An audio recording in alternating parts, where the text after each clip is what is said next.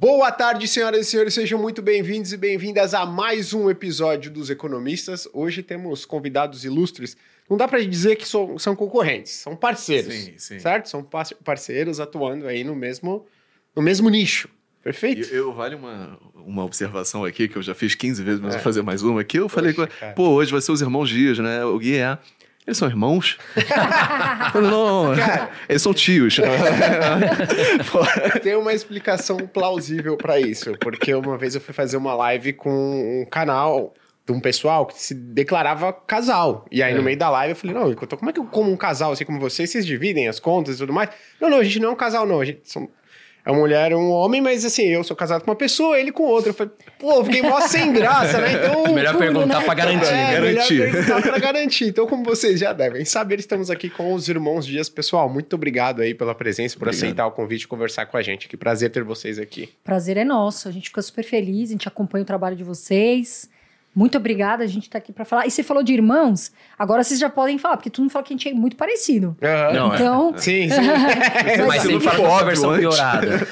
Mas é isso, gente. Obrigado pela oportunidade. Vamos bater um papo bem legal aqui. Pô, prazer estar aqui nos Economistas, que está voando. E só de nós estarmos aqui, a gente percebe que chegou no sucesso, né, cara? É verdade. Quando, chama, não é, não é quando começa um a convidar aqui. a gente, né, André? Quando começa a convidar a gente, a gente fala, opa, então o pessoal tá gostando da gente, vamos é. lá, Não, o nome de vocês é bastante citado lá, hein? Vou, deixa sugestão para novos convidados, então o nome de vocês foi bastante citado. É bom saber que, que a gente legal. tá voando, né? É, exatamente. Parabéns. Boa. Pessoal, então para quem não conhece, vou ler aqui né, brevemente a apresentação dos nossos convidados. O André Dias, que é formado em Administração de Empresas, com MBA em Finanças pela GV, criador do canal Mestre da Riqueza e é investidor há mais de 15 anos e um dos hosts do Irmão Dias Podcast. Carol Dias, que é educadora financeira, atua na televisão por mais de 7 anos, criadora do canal Riqueza em Dias e host do Irmão Dias Podcast. Pessoal, então, antes para começar a primeira pergunta, é, eu queria perguntar, fazer uma observação. Né? Primeiro, acho que eu e o Leandro, a gente teve uma história, um início com investimentos muito semelhante. Em algum momento das nossas vidas, a gente percebeu que na nossa família ali, pô, faltava grana, por diversos momentos, assim, Fudido, tinha né? é, um termos, né, mais, é, menos polidos, né? É, faltava grana, e aí, pô, meu, minha família passava por altos e baixos, e eu pensava, pô, como é que um, um, semestre a gente tá super bem, pô, tá saindo para jantar, indo viajar, no outro não, cara, não dá para pedir pizza no final de semana. Pô, que é isso, né? E aí já surgiu esse interesse desde cedo e falar, não, cara, não quero ter uma vida tão instável assim. Foi quando eu comecei a me interessar por investimentos. Então eu queria saber, né, de vocês, o que que gerou esse interesse com relação ao mundo dos investimentos, né? E mais particularmente também com relação direta com investimento para pessoa física. Porque acho que eu e o Leandro a gente começou com investimentos, pô, quero trabalhar com investimentos, uhum. ir para esse lado institucional e trabalhar em fundo de investimento e tudo mais. Queria perguntar isso para vocês, como é que surgiu esse interesse? E ainda mais, pô, legal, vou ensinar isso daqui para as pessoas. Eu acho que a gente tem uma história diferente, eu e a Carol, né? Na verdade, a minha formação, como você disse, é de finanças. Então, eu entrei como estagiário na época na Criticar que era uma empresa do Citibank e do Itaú na época, né? Enfim, depois elas se dividiram. É, e eu fui pro lado do Itaú. Então eu fiquei 10 anos trabalhando no mercado financeiro. E ali, estagiário, cara, eu convivi com muitas pessoas que eram investidoras já. E eles falavam bolsa de valores, ações e ações da Petrobras, na época BMF. E aí eu falava, caraca, eu quero participar disso, né, cara? Eu ganhava pouco uhum. na época, sei lá, mil reais por mês, eu tinha que pagar minha faculdade, que era 500, não sobrava tanto dinheiro. Mas mesmo assim eu fui ali e comecei. Eu lembro até hoje, eu comprei minha primeira ação em 2006, que foi uma ação da Petrobras. E assim, eu comprei sem saber exatamente o que eu estava fazendo. Uhum. Né? Eu queria estar tá no meio deles ali, falando, não, também tenho. Mesmo que eu estava ali com um pouquinho de dinheiro, uhum. eu estava ali. E na época a gente não tinha tanta informação. Né? Enfim, é, era comum chegar no banco, as pessoas estarem com jornal, papel, lendo. Né? Já existia internet, claro. Mas não era que nem hoje, com tanto canal de comunicação, que nem o YouTube que a gente está falando aqui. E era algo muito mais difícil de obter informação.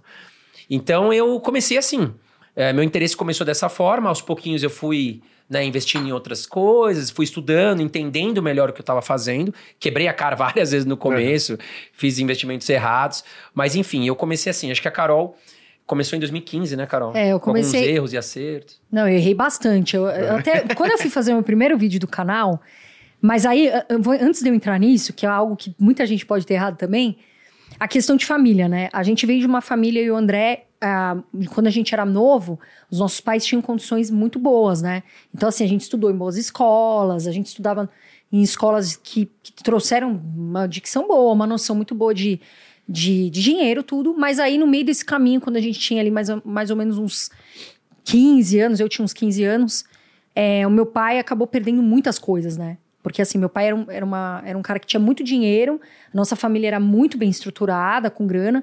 E aí, no meio desse caminho, meu pai acabou perdendo várias coisas, né? Em jogo, enfim, a gente fala muito sobre isso, eu falei também já várias vezes.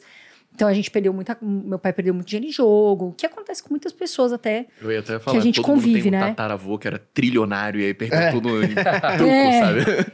E aí, e aí fica quem, quem sabe jogar, né? Hum. Porque aí você tem que saber lidar com, com essa questão de é, de não ter a mesma grana que você tinha, tem que ter organização financeira. Então a gente sempre foi muito. É, a gente vivenciou uma parte muito boa de ter grana, de vir de boas escolas, de ter um padrão de vida alto, mas a gente também vivenciou o lado ruim, né? O lado mais difícil, que é o dinheiro, a falta do dinheiro, que é algo que a gente não quer para ninguém. Então a gente começou a administrar muito cedo isso na nossa mentalidade de dinheiro, de saber lidar com isso.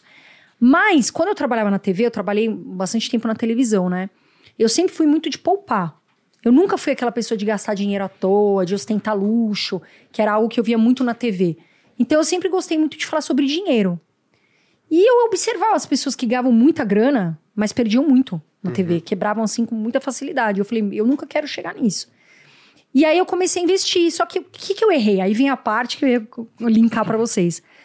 É, eu poupava, só que eu ia muito na onda de gerente. Meu irmão trabalhava já no banco. E eu, às vezes, eu falava, ah, não vou incomodar o André, é tudo. E faltava muito, muito mais conhecimento do que o André, por exemplo, no começo. E aí eu confiei meu dinheiro totalmente, uma boa parte, para um gerente de banco. E esse gerente me colocou numa previdência péssima na época. Não que não tenham previdências boas hoje, né? Tem que olhar todas as taxas, tudo. E aí, na época, eu coloquei aquele dinheiro lá. E eu ia colocando todo o meu dinheiro para render só lá. Uhum. E aí, um dia, eu falei, bom, vou mostrar pro meu irmão minha carteira. E eu cheguei, lembra, André? Ela tava muito concentrada. O cara colocou todo o dinheiro dela, assim, milhões de reais tudo em previdência. Eu falei, pô, Caraca. previdência é interessante, é bacana, mas tudo, tem né? que diversificar, pô. Não Perfeito. dá para você concentrar tudo ali, né? E aí, aos poucos, a gente foi retrabalhando essa questão, né? Isso uhum. quando ela veio conversar comigo. E aí, o interesse dela começou nisso. Aí eu comecei a incentivar ela a estudar mais ações, fundos imobiliários, outros investimentos. E a Carol é uma pessoa muito inteligente, pega muito rápido as coisas. Começou a fazer curso, fez curso do, do Perini, uhum. fez curso do, do Tiago. E aí conseguiu evoluir, entendeu? E a gente já trabalhava com as redes sociais, a Carol sempre teve muitos seguidores.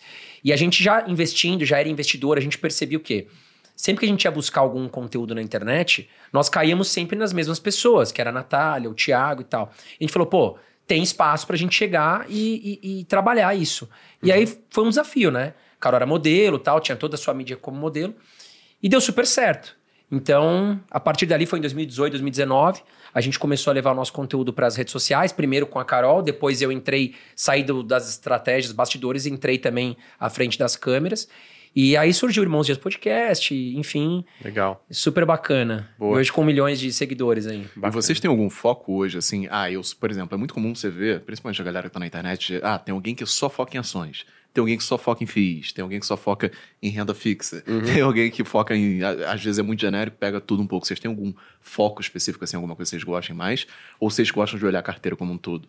Não, a gente, eu gosto, assim, o André é até mais arrojado, a carteira como um todo. A gente tem a maior parte ainda variável, mas a, a gente avalia tudo, né? Até exterior. Uhum. A gente tem uma porcentagem, eu tenho até acho que menor que o André em cripto. Mas não, a gente olha tudo. A, renda fixa, inclusive, também a gente. Eu tô olhando bastante é. agora. e assim, é, a gente tem a carteira dividida. Show. A gente não foca só em uma. A em um ativo. Bem. Legal. É. é. a gente sempre fala, né? Eu, eu tenho muito essa, esse lema comigo. Quem diversifica dorme bem. Porque investir, na minha concepção, é você encostar a cabeça no travesseiro e dormir bem. Uhum. Porque muitas pessoas investem em ações e aí quando coloca a cabeça no travesseiro, vai pensar um pouquinho e fala: Meu Deus, uhum. o que, que vai acontecer? O cara acorda, a primeira coisa que ele vai fazer é, é ligar o home broker dele para ver o que, que tá acontecendo. Acorda se ele acordar tarde, né? Que abre às 10. Mas, uhum. enfim, ele vai começar a olhar os investimentos dele, né? Modo de falar. E aí ele começa a ficar desesperado, começa a virar aquele investidor torcedor.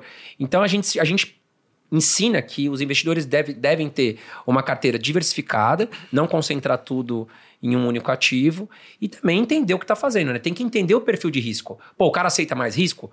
Vai ter um pouquinho mais na renda variável. Aceita menos risco? Começa aos poucos na renda variável, concentra mais na renda fixa. Agora nós temos um perfil parecido.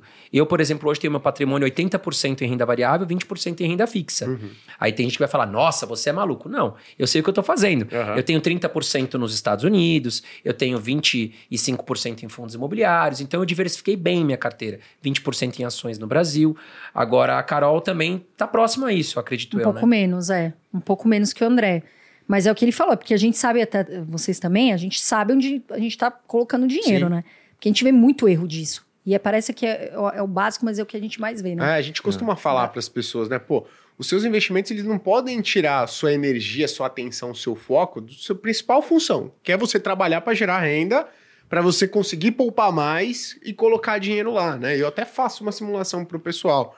Pô, se você desde o plano real, se você poupasse e investisse um salário mínimo por mês e colocasse no CDI, que lá atrás era uma taxa pô, boa pra caramba, acima de 20% ao ano, hoje você ia ter 400 mil reais. Pô, é um patrimônio legal? É um patrimônio legal, ainda claro. mais considerando que a gente está no Brasil, mas isso não vai te dar a independência financeira que a grande maioria das pessoas está almejando. Sim. Então veja, poxa, isso você poupando e investindo um salário mínimo por mês, que hoje está perto de R$ 1.300, que também não é pouco para a maioria das pessoas. Então, caraca, Gui, pô, hoje eu consigo poupar e investir um salário mínimo por mês. Será que eu vou conseguir chegar lá com uma renda passiva mensal de 50 mil reais? Acho que não. Não. O que, que você vai precisar fazer?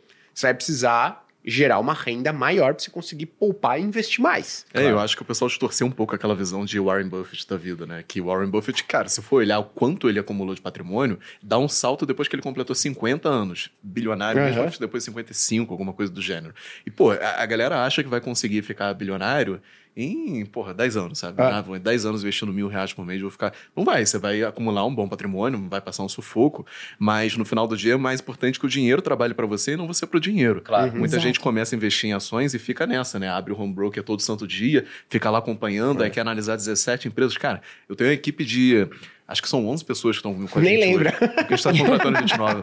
E, cara, é, é, difícil pra caramba fazer esse claro. trabalho com 11 pessoas. Imagina você fazer individualmente, ah, analisar sim. 17 cases. Eu não analiso 17 cases diferentes.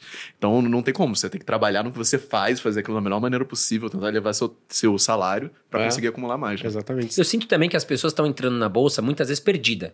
Sim. E elas não têm uma estratégia definida. Uhum. Claro, a gente não tá falando que ela já tem que entrar na bolsa é, é, sabendo tudo. Sim. Ou enfim, ela vai aprender. Eu digo que assim, você vai aprender a investir na bolsa ou investir em outros produtos também na prática. Sim. A melhor, não existe melhor livro do que você investir o seu próprio dinheiro na prática. Você vai perder, você vai ganhar e você vai entender a sua melhor estratégia com o tempo. Eu demorei também, claro, não foi do dia para noite.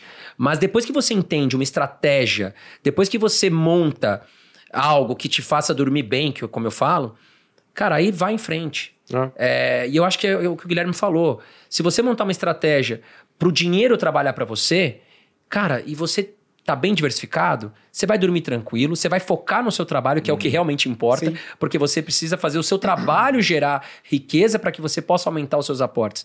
E aí, com a sua estratégia gerando mais dinheiro, dividendos, juros compostos, juros sobre juros, Aí não tem. É, é, é, certo que você vai cada vez mais trabalhar menos, uhum. né? Porque o seu dinheiro vai estar tá atuando, o seu dinheiro Sim. vai estar tá trabalhando por você. Então acho que é isso que, que as pessoas precisam entender. Eu, eu vi um outro erro também, eu, muito legal o ponto que você colocou, que é começa na prática. Tem um monte de gente que vai e fala assim, pô, eu estou investindo há um ano no, na Full Invest antes para eu pegar. Eu falo, não, cara. Primeiro, é diferente você ver um número que não é seu dinheiro. Exato. Não tem nada a ver, você não tem comprometimento nenhum, você não tem Põe que... um milhão em pô, ação, pô, você nunca viu na vida, aí fica rico. Ah, Exatamente, rico. né? Sua resposta àquelas oscilações vão ser completamente diferentes de quando o dinheiro é seu. O seu... Aí tem gente que me pergunta, mas e se eu perder? Faz parte do jogo. A única coisa que você tem que fazer é. de aprendizado, né? Não vai se expor ao risco da ruína logo no início. Exato. Então você tem que começar minimamente entendendo onde você está colocando o pé e diversificando, né? Para você não colocar todos os, os ovos na mesma cesta. Eu acho que uma boa forma de você pensar isso é falando, cara, quanto que eu gastaria no MBA, talvez, ou num curso, vai, para aprender a fazer esse negócio direito. Aí você fala, beleza, isso é o que eu estou disposto a perder aqui investindo na bolsa, porque aí você tem um limite já e sabe que é um custo educacional. Uhum. Você vai perder, mas vai aprender alguma coisa com isso. Uhum. E, cara, faz muita diferença você estar tá na prática, porque é igual, sei lá, tentar aprender a andar de skate vendo vídeo, sabe? Sim, é difícil. Não vai sair do vídeo. A pessoa não quer praticar, ela faz. Eu, eu sou super a favor de cursos, super. Uhum. Mas assim, você tem que praticar, né? Não é você ficar fazendo mil cursos na teoria, aí você fica é. lá, ah, mas uma hora eu começo, mas uma hora eu começo. Esse começo seu demorou muito. Sim. Você Exato. já perdeu um monte de, de, de, tempo que daria pra você estar tá caminhando e fazendo aos pouquinhos ali, né? Uhum. E também um monte de gente que tá perdendo grana aí. Deve, se não faz sentido para alguém que já perdeu, talvez para alguém que eles conheçam. Esse negócio de. É, eu tô até falando isso porque eu escutei um amigo meu esses dias falar que perdeu um milhão de reais, ele, juntando ele e a família, é um com um negócio caro, de, de golpe, de pirâmide. E assim, parece irreal hum. para as pessoas, porque assim, a gente tenta alertar muito os brasileiros Sim. sobre isso. E para nós, você fala, poxa, para nós que estudamos todos os dias, né, estamos ali de olho e tal, é uma coisa muito difícil e real. Mas é quando meu amigo veio me falar isso, eu falei, nossa, eu não acredito, um milhão de. É, a gente foi colocando, colocando. Então falta o quê? Exatamente o que você falou. É essa questão de saber o básico, de ir conhecendo, Sim. de ir praticando e fazendo aos poucos e cair nesses golpes. Porque tem. Sim. Gente, uhum. é inacreditável o que tem de brasileiro que cai nisso. Exatamente. Sabe? Ah, mas o meu amigo me falou, a minha amiga, a minha vizinha. Não tem como, não existe isso. Ah. E o brasileiro quer ganhar, imediatista, aquelas... né? O ser humano em, ge é, em geral. A, isso é interessante, porque você falou, o brasileiro ele, ele, ele é mais imediatista que a maior parte dos países, porque eu vi um número, tem mais pessoas que investem em Bitcoin do que, por exemplo, pessoas com cadastro ativo no Tesouro Direto, uhum. com algum recurso lá. Não tô querendo dizer que investir em Bitcoin é ruim nem nada. Tô querendo dizer que, pô, para você ter uma exposição em Bitcoin, que é um ativo já, é um criptoativo, tem uma volatilidade muito alta, muito provavelmente você teria que ter cumprido alguns outros passos. Uma Exato. reserva de emergência, Isso. uma carteira de vexações, fundos imobiliários. Não dá para você ir direto para criptoativo. Por que, que o pessoal vai? Porque quer ficar rico rápido. Não, quando esse meu amigo me falou isso, eu perdi um milhão de reais, eu e minha família, e a gente, ele ainda falou assim: eu não perdi mais, a gente não perdeu mais, porque daí a gente acabou descobrindo outras pessoas no meio que tinham perdido grana com essa empresa. Eu fiquei chocada, eu fico muito chateada. Uhum. Mas eu sei que é porque a pessoa ganhou ali o primeiro mês, o segundo, ah. vem o dinheirinho limpo, vem para um amigo ou para a família, fala, ah, eu também vou. E se joga de cabeça. E aí dá esse problema que a gente falou, né? Mas é interessante, porque provavelmente a pessoa acompanha, que ainda é próxima de você, ela já deve ter ouvido você falar que, cara, não tem como essa percentual taxa de rentabilidade se concretizar, ser verdadeiro. Só que assim, as pessoas elas fazem isso, né? Ah, coloca um pouquinho, Aí consegue resgatar no primeiro mês, no segundo mês, fala, não, opa, e eu coloquei 10 mil. Aqui, ó, sei lá, o que em cartório, sabe? Aquele, isso aqui é atestado em cartório. é um documento lá que alguém fez. Ah, não, tá garantido aqui em cartório que vai ter uma rentabilidade de 20% ao mês. Meu amigo, não está garantido pela matemática. É, exatamente. Não é, tem e, e assim, até fica uma, uma, uma, assim, um aviso pra galera que está assistindo a gente, e porque eu sempre toco nesse assunto. Por quê? Porque acontece muito. Uhum. E é algo que preocupa a gente, mas principalmente quem perde. Esse negócio de ostentação na internet. Uhum. Porque isso aí virou uma, uma febre, né? Sim. A galera posta helicóptero, não sei o quê, roupa de marca, muito carro, muito não sei o quê, e as pessoas se iludem.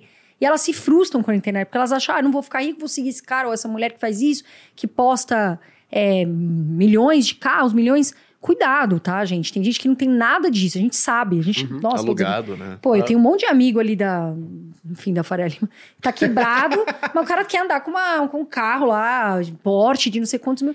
E a gente sabe disso. Então, cuidado, pessoal, porque vocês se iludem e caem nesses, nesses truques, né? A gente Sim, fala muito sobre isso. Eu acho que uma coisa que eu queria perguntar que eu peguei assim interessante na, na fala de vocês, da Carol, que ela falou assim: pô, a gente tinha uma condição financeira bacana, né? Vocês eram ali adolescentes, depois o pai de vocês acabou perdendo essa condição em determinado momento. E aí, é, o que que isso trouxe de Porque isso marca, né? Você como pessoa e vai moldando a sua forma de agir e a sua relação com o dinheiro para o futuro. Porque eu, eu costumo dizer, cara, é muito fácil você se acostumar com um padrão de vida mais alto. Claro. É fácil. Você ganha 10, é 5 reais a mais, opa, você já se acostuma no primeiro mês, você já. No segundo mês já está acostumado com esse padrão de vida. Só que você regredir para o padrão de vida inferior é muito complicado. Né? Então, eu queria entender se isso de fato hoje é uma preocupação para vocês e como vocês lidam com o dinheiro daqui para frente, né? Porque hoje vocês estão num patamar que, pô, vocês devem estar tá vendo ali receita crescendo e tudo mais, mas como é que vocês lidam com esse risco que existe na vida de qualquer pessoa, a renda de vocês cair e vocês não serem pegos por essa redução do padrão de vida, digamos que é dolorida. Né? Eu acho que a gente pode é, resumir eu e a Carol com o mesmo medo, digamos assim. A gente cresceu com aquele medo da escassez, sabe? Eu vejo até com amigos meus também, super bem-sucedidos, que eles têm esse medo da escassez. Então, é, a gente sempre pensava, puxa, eu preciso de mais dinheiro. Então você começa a ficar bitolado em querer juntar mais, e querer juntar mais. E às vezes também não gastar com coisas que são importantes, com viagens e tudo mais. Então eu acho que a questão da organização financeira pra gente é, veio desde, desde cedo. Porque a gente cresceu em uma casa que, poxa, tinha uma grana. Aí depois eu, por exemplo, já tô com 39, ali eu com 13 anos, 14, a gente, né, enfim, teve um problema sério de, de grana em casa. E aí a gente falava assim, poxa, nunca mais quero passar por isso. Eu quero ter a minha família estável. Tanto é, eu vou ser pai agora, é, foi muito bem planejado, financeiramente estou bem pra caramba para receber minha filha.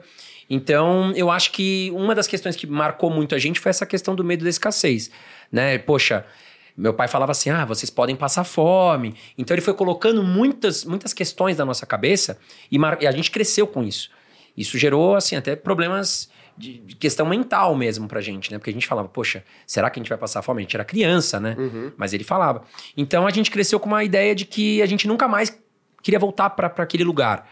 Então a gente, enfim, começou a trabalhar, enfim, sempre pensando em ter uma vida estável e investir com calma nosso dinheiro, com cuidado, tomar bastante cuidado para que a gente não aconteça o que aconteceu com o nosso pai. Acho que é isso. Né? É, eu, eu até eu tava comentando esses dias, me perguntaram, eu lembrei de uma história que eu tinha um medo tão grande da escassez.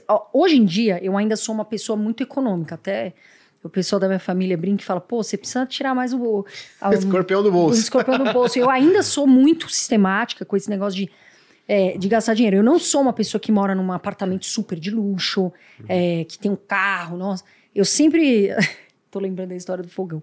Eu sempre. Eu, eu sou muito contar, pé no né? chão. E eu também, eu, eu sou muito, muito administradora do meu dinheiro e eu também reparo muito como as pessoas lidam com dinheiro.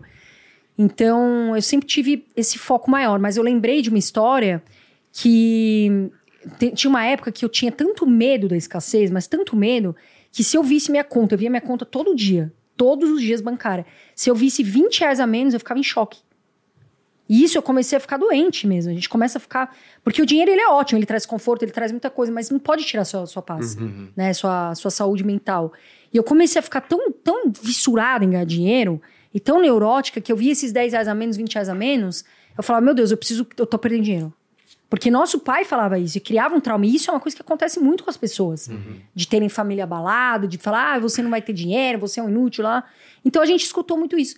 E aí eu tive que ir controlando ao mesmo tempo dando conforto, né? Como eu falei, eu não ostento, eu não tenho uma baita vida de luxo. Eu sempre tô bastante assim, você falou, né? Fácil uhum. acostumar com o alto. Mas com o baixo, quando cai, é ruim pra caramba, né? Uhum. Então, eu tenho sempre um degrau bem abaixo ali da minha, né, do que eu tô, do que eu ganho.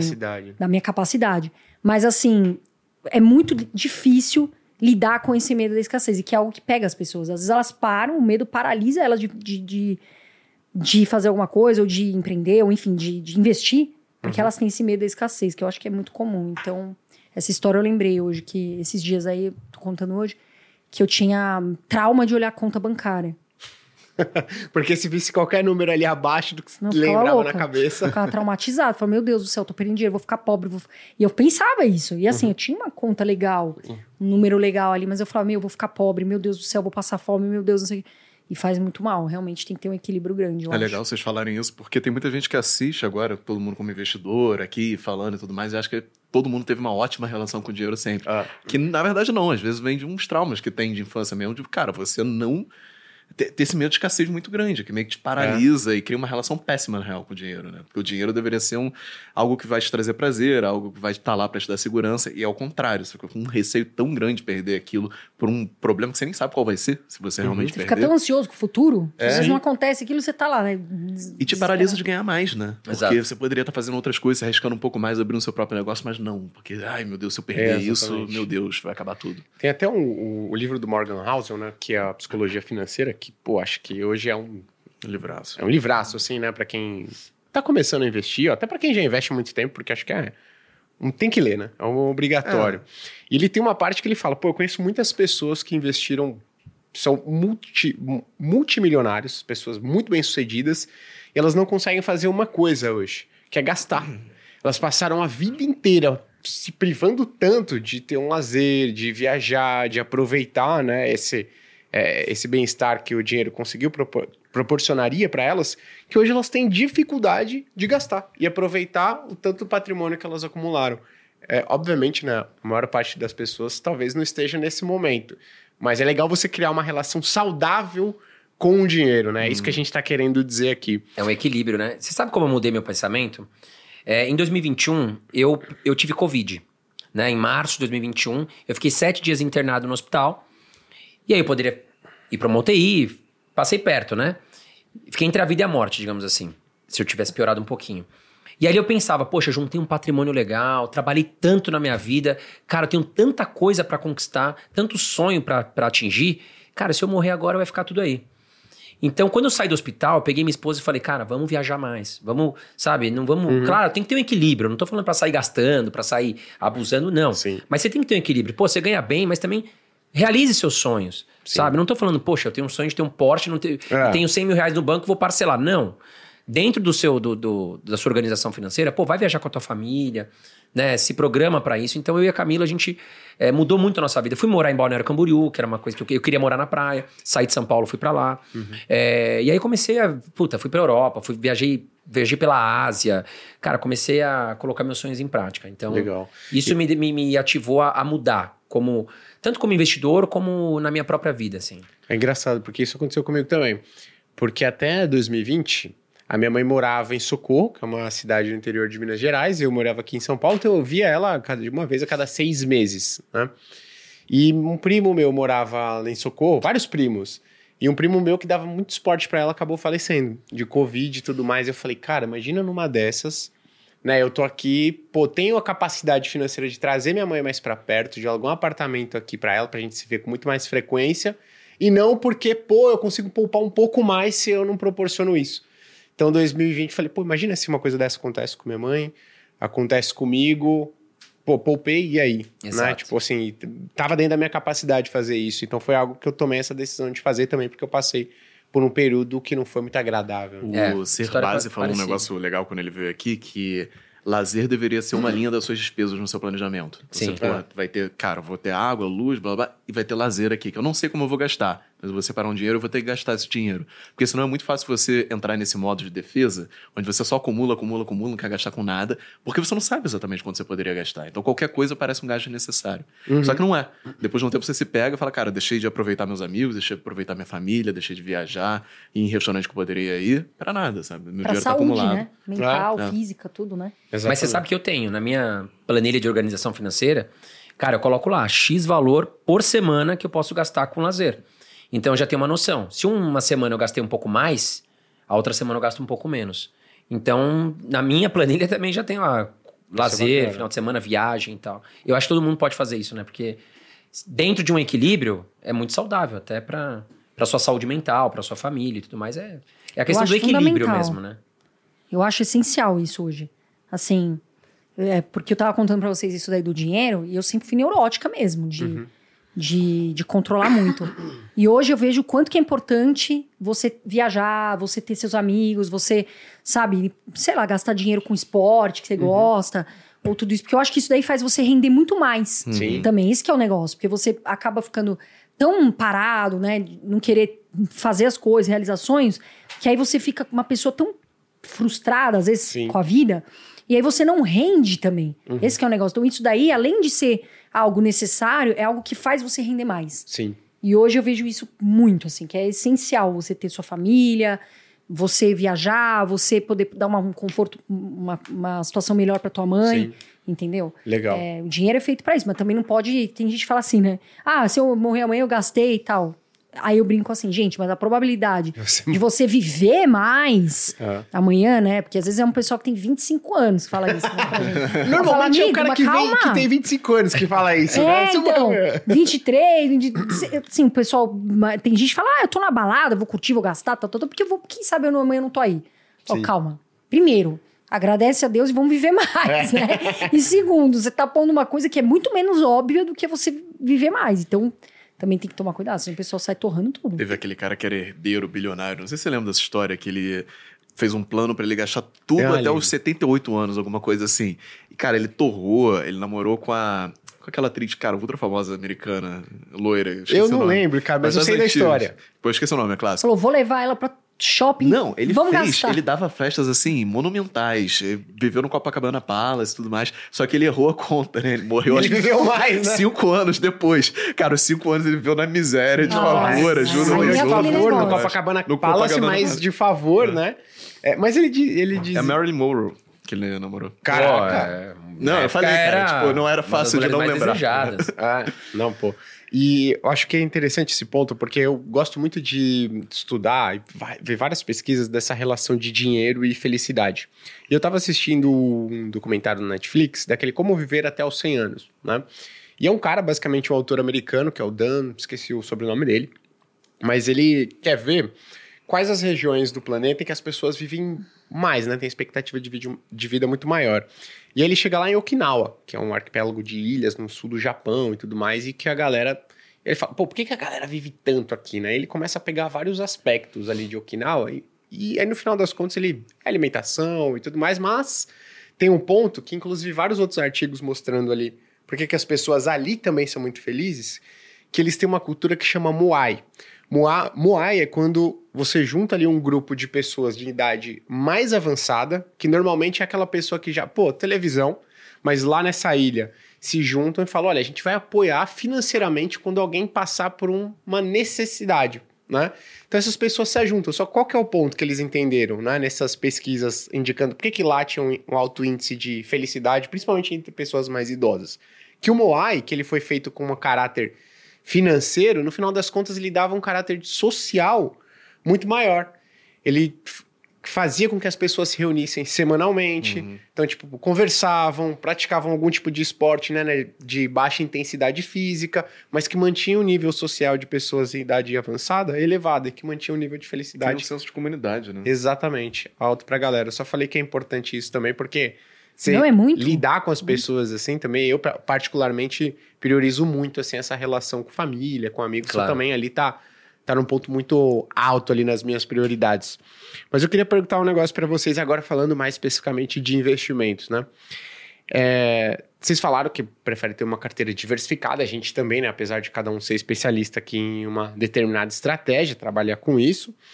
É, eu queria entender qual é que é essa estratégia de investimentos de vocês? Quais as classes de ativos que vocês consideram importantes em uma carteira de investimentos? Olha, eu, eu acho que assim, eu vou responder por mim, mas falando de modo geral, para quem está nos assistindo aqui, eu acho que prim- o primeiro passo é ele entender assim, qual é o meu perfil de investidor? Pô, o cara ele acha que ele é agressivo, mas ele não é. Quando ele coloca um pouco de dinheiro na bolsa e a bolsa é volátil, né? Quando a gente não tá numa época de bull market, porque bull market todo mundo é investidor. É. Tudo sobe, Agressivo. o cara é agressivo. Aí o cara fala, pô, tô ganhando aqui, ó, sou inteligente pra caramba. Quando o cenário inverte, aí a gente entra num bear market e o cara começa a entrar em desespero. Ou seja, o perfil dele não era tão agressivo. Então o primeiro passo é o investidor ele entender, poxa, sou conservador. Cara, não posso investir em renda variável? Pode. Eu acho que você pode começar a investir um pouquinho em ações, um pouquinho em fundos imobiliários. Agora, falando da minha estratégia pessoal. Hoje eu tenho percentuais bem definidos para cada classe de ativos. Então, eu invisto 25% em fundos imobiliários, 20% em ações aqui no Brasil, 30% em ativos lá nos Estados Unidos. Aí nós vamos falar de ETFs, REITs, ações. 20% eu tenho aqui em renda fixa, inclusive minha própria reserva de emergência, e eu tenho mais um outro percentual ali dividido um pouquinho em ouro, um pouquinho em moedas digitais. Então, o que, que eu faço? Eu faço um rebalanceamento de carteira. Simplesmente isso. Uma vez por mês, eu vou lá, pego todo o meu, meu, meu salário, digamos assim, das minhas empresas, tiro o meu custo e a sobra eu vou lá, beleza, vou atualizar os meus investimentos. Como é que estão meus percentuais? E aí eu vou entender, poxa, peraí, fundo imobiliário subiu, as minhas ações caíram, então não vou investir em fundo imobiliário agora, vou comprar um pouquinho de ação. E dessa forma eu vou equilibrando a minia carteira. Claro que é bem mais a fundo, dentro de ações, 20% de ações. Aí depois eu vou destrinchar, né? Eu vou entender, poxa, Banco do Brasil, quanto que eu tenho? Uh, PetroRio, quanto que eu tenho? E aí também eu coloco um percentual para cada ação. Coloco um percentual para cada fundo imobiliário. Então, minha carteira é bem diversificada. Dentro de ações eu tenho uma boa diversificação, dentro de fundos imobiliários eu tenho fundo de papel, fundo de tijolo, renda fixa eu tenho produto pós, tenho produto pré, tenho produto IPCA. Então, minha carteira ela é totalmente diversificada, justamente para que eu possa dormir bem e ter um equilíbrio emocional e financeiro. Então, se a bolsa brasileira aqui ela despencar, eu não estou preocupado. Primeiro, porque eu vou ter caixa para comprar mais ativos, e segundo, que eu sei que os meus, os meus investimentos nos Estados Unidos vão estar tá segurando a minha carteira. Ah, mas caiu tudo. Não, beleza, mas se caiu tudo, o dólar subiu. Uhum. E aí eu vou estar tá equilibrando o meu patrimônio. Então é basicamente isso. Então, o que pode acontecer a maior crise agora no, no mundo que eu vou estar tá protegido. É legal. E é importante até ressaltar, porque às vezes as pessoas falam assim: ah, mas esse tipo de estratégia é o cara que tá nem aí com o patrimônio dele, ou o André já tem tanto dinheiro que, cara, se cair 50%, ele não tá nem aí. E é engraçado, né? Porque parece uma estratégia despreocupada, mas é porque ela é muito eficiente, pessoal. Então tem vários estudos, né? O primeiro foi da BHP, lá na década de 80, mostrando que você ter uma boa diversificação e ter percentuais bem definidos para classes de ativos é que vai gerar o maior retorno para sua carteira de investimentos ao longo do tempo. Justamente esse rebalanceamento que o André está falando que ele faz. Então, e pô, somado aos dividendos, né, Guilherme? Perfeito. Porque assim, se você apurar, pô, todo mês eu vou lá, o que eu faço? Fora a questão do balanceamento, eu vou apurar o que eu recebi de dividendos. Então eu vou lá, vou apurar, poxa, quanto que rendeu do mês de setembro para outubro em relação à renda fixa? Apurei meus dividendos de renda fixa. Quanto que rendeu de dividendos de fundos imobiliários, do dia 1 ao 30, tal. De ações, quanto que me rendeu a média dos meus últimos 12 meses. Eu não aplico por mês. Uhum. Eu pego a média dos últimos 12. Porque tem mês que ações é diferente de fundos imobiliários. Tem Sim. mês que você recebe muito dividendo de ação, tem mês que você recebe pouco. Fundo imobiliário, não. É muito perene ali, né? Muito próximo. Então eu vou apurando. Poxa, então esse mês eu recebi X de dividendos. Meu custo tá com Y. Pô. E aí eu vou atuando. Conforme meus dividendos vão subindo, meu patrimônio vai subindo, eu vou aumentando os meus custos. Aí eu vou me dando maior luxo. Uhum. Hoje moro num apartamento maior do que eu morava um ano atrás. Uhum. Se eu quiser comprar um carro melhor. Então, tudo isso vai estar planejado dentro do que eu estou recebendo de dividendos. Legal. Basicamente é isso. E a diversificação da minha carteira. Boa. Aí, antes de passar para Carol, né? Só falando que teve esse estudo da BHP, mostrando que essa. Ah, desculpa te Não, imagina, que isso. É, é, é, bom que a gente faz essas, né? Essas. É, insere aí para complementar o raciocínio. E aí, a Vanguard, que é uma das maiores gestoras de investimento do mundo, refez esse estudo agora na, em 2010. Acho que depois de 2010 chegou à mesma conclusão. Você ter percentuais bem definidos para as diferentes classes de ativos é o mais importante para o seu retorno ao longo do tempo. E você seguir eles, fazer esse rebalanceamento ao longo do tempo. E aí tem até, a gente teve até o acesso a um estudo da Ambima, que ele não é público, mas como a gente tem pessoas que trabalharam na Ambima. Aí, secretas, a gente tem né? pessoas que trabalharam na Ambima e fizeram um estudo. Deixa a CBM ver você falando assim. Vamos, tá dedurando, ó, ó, Corta, é um estudo, não é recomendação de investimento não, viu, uhum. CVM? Olha lá, ó. É um estudo que Toma eles fizeram. E aí que essa, essa definição de percentuais fixos para carteira de investimentos pro brasileiro, porque quem criticava isso falava, não, mas isso aí funciona porque é americano, o cara que tá lá na Alemanha, o cara que tá lá no Japão. E não, isso também mostrou o mesmo resultado, que é extremamente importante, talvez a coisa mais importante para quem investe aqui no Brasil também é ter percentuais bem definidos você seguir eles religiosamente fazendo esses rebalanceamentos. Ô Gui, e acho que uma, uma, das perguntas que vocês mais recebem, porque a gente recebe também, é: André, o que, que eu devo comprar agora? Porque o cara fica perdido. É. Ele tem uma carteira lá com um monte de ativos, aí ele chega no próximo mês, puta, e agora? O que, que eu compro? Essa estratégia é muito simples. Porque você já vai entender o que você precisa comprar. Foi o que eu falei, por exemplo. Pô, os ativos nos Estados Unidos subiram muito, o dólar subiu. Pô, minha carteira de ações caiu, você já sabe onde você vai olhar. Você vai olhar suas ações aqui no Brasil. Deixa os ativos no exterior quietinho. Bom, dentro de ações, o que, que eu vou comprar? Você vai determinar um percentual para cada ação que você tem na sua carteira. Então eu vou ter um percentual para banco, um percentual para saneamento, um percentual para elétrica. Poxa, o que, que caiu mais na minha carteira? O que, que baixou do meu percentual? É ali que eu vou comprar. Então a resposta está aí. Você tem uma estratégia eficiente, uma boa diversificação, você já vai entender o que você precisa comprar. Não tem Perfeito. segredo, é muito simples. Perfeito. Carol, como é que é a sua estratégia de investimentos? A minha, antes de eu falar, a minha é bem parecida com a do André, talvez um pouco menos arrojada, mas assim, é, o arroz com feijão funciona. Essa que é a questão, é. sabe? Sei, o pessoal começa a complicar muito os investimentos. Aí você vê aquele pessoal que não tem de repente uma elétrica, um banco para segurar né, a carteira, para ter uma carteira defensiva. Daí a pessoa quer colocar umas empresas de crescimento mil por cento tal. Cuidado, uhum. porque assim, a gente, a bolsa, é, a gente tem as empresas que estão lá há anos e que são empresas consolidadas, são empresas que estão com a saúde financeira boa. Daí você quer inventar, daí tem gente que está começando e quer inventar uma, um, né, sair do, do, principal ali. Então, arroz e feijão vale a pena. Eu, eu falo assim, né, quando parece que tá fácil, é porque a pessoa às vezes está indo no caminho correto. Porque às vezes quer dificultar, aí É aí Derivativo, estruturas sofisticadas, aí... opções. Não, e aí a pessoa fala, eu trabalho com, sei lá, eu faço. minha carteira, eu só lido com derivativos, mas assim, daí você. Oi? Ah, desculpa. É que ele, fica, ele, é, ele é meu personagem Seu personagem stylist. Olha aí, ó, tá vendo? Tá Agora você confere o meu aí também. Me ajuda também. Que bom, já tem alguém que cuida da, da moda também. É, mas assim, é o arroz com feijão. E outra coisa, né? A, o pessoal se desespera quando a bolsa cai. Sim. Ah, a bolsa agora, meu Deus, vai cair. Só que as empresas continuam bem. Hum. Os resultados continuam bons. A empresa continua boa, ela só tá com desconto.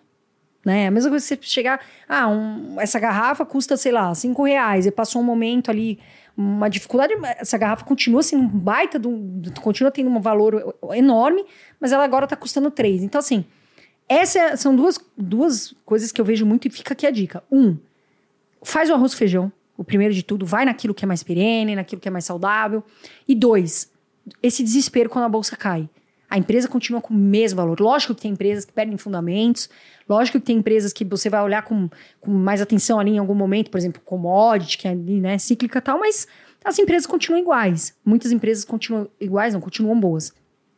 E outro ponto é a minha carteira, a parte de ações, é, é, é muito mais estratégia de dividendos. Eu prefiro, eu, Carol, minha carteira hoje é 80% dividendo. E as de crescimento eu tenho, tenho, mas eu arrojo muito menos uhum. do que nisso. Então eu prefiro ir numa estratégia de, de, dividendos, é, que é o que eu quero, né? E a minha carteira é praticamente igual a do André. A do André tem mais parte dolarizada, né? Hoje eu acho que eu tô com 23%. O André acho que é mais, né? O André tem bastante. É, mas assim, eu sempre foco em estratégia de dividendo e reserva. Por exemplo, reserva de emergência, eu tenho uma reserva maior. Uhum. Normalmente eu deixo mais. Você é encanada com. É... Oh, não, não quero é... passar nessa não, reserva não da Carol vou, tem três vou. anos ali. Não, vocês não estão entendendo, gente. A, a minhas, as minhas coisas. Assim, se você for na minha casa e falar, não é possível que a Carol é assim, mas é porque eu acostumei. Tipo, ah, o fogão da Carol não é o mais moderno. Não, não é o mais moderno. Então, é, se você, fala, Carol... você falar especificamente do fogão, ele não deve é, ser nada não, é moderno. É, não, é porque... É, bege. Sabe, a gente, Falta lenha. Tem que ligar. Não, a gente recebeu no nosso podcast o Raul Sena. Um abraço uhum. pra ele. A gente ah, ele demais. veio aqui duas semanas atrás. Querido. Uhum. E a gente tava conversando esse negócio, só um aspas, depois eu finalizo ali o, o que eu tava falando sobre essa questão de, de ter conforto e tal. E eu sou uma pessoa extremamente acostumada com tudo tranquilo, simples, de boa, uhum. assim. Daí o André, né, quando ele vai em casa, eu tenho um fogão, a história do fogão é essa, gente, que ele liga, só que o botão continua fazendo um baita barulho. E eu não, descobri... ela aperta o botão e o botão fica. É, o botão fica. Aí fica, aquele, aí fica aquele barulho do tá tentando ligar o gás. E, e aí você tem que pegar uma faca e puxar o botão. Ela falou, não, é que você tem que pegar uma faca e puxar o botão. Eu descobri essa estratégia. Pelo amor de Deus, seguro fogão, também, né? seguro. É, eu descobri essa estratégia. Eu falei, gente, vem cá, esse fogão ainda funciona? Ele é bom. Eu tinha um liquidificador também, que o botão tal, André, puta, meu, compra outro. Eu falei, não, funciona ainda. Calma, que ainda funciona. Então é meu jeito de ser, eu acostumei a ser assim, uhum. mais tranquila. É, mas aí, voltando, aí a história do fogão é essa, tá, gente? Se vocês uhum. quiserem me dar um fogão, eu tô super aceitando que o meu fogão, esse botão aí, todo mundo tira sarro, Raul também tira. Não é possível que você faz isso, Carol? Meu Deus do céu. Eu falei, é, é possível. E... Black Friday tá aí, né? É, agora tem que, tem que dar uma olhada. Mas vai que Mas vem é que alguém Friday aqui... no Brasil nem sempre é Black Friday. Tem que Black olhar Friday. certinho, é, com carinho, onde você vai comprar. Né? Mas o bom de ter irmão rico é que às vezes ele te dá um fogão de Black Friday, de Natal, alguma coisa assim, né? É, tá demorando, né? É, pô, tá demorando, né? Mas assim, é isso, gente. É, é, é, a minha estratégia é mais focada em dividendo e, e, e eu não sei porque que o pessoal inova. Acho que vocês devem ver isso muito, né? Vocês Sim, trabalham. Inova, moderniza tanto no negócio e aí parece que. Não sei, parece que é moda, né? É. Ah, todo mundo entra aqui, ah, também vou, vai dar é. certo. Então, tem muito isso, assim, quando o pessoal tá começando. Se você começa a tocar um instrumento, por exemplo, cara, segue as regras, segue a partitura normal, segue a escala normal. Quando você souber muito sobre o que você está fazendo, você pode quebrar aquela escala em outros pedaços tudo mais, pode fazer coisas diferentes, você pode quebrar as regras. Só que o pessoal está começando e quer quebrar a regra. Então ele não segue regra nenhuma, não sabe o que está fazendo, está querendo quebrar um negócio que ele nem sabe qual é.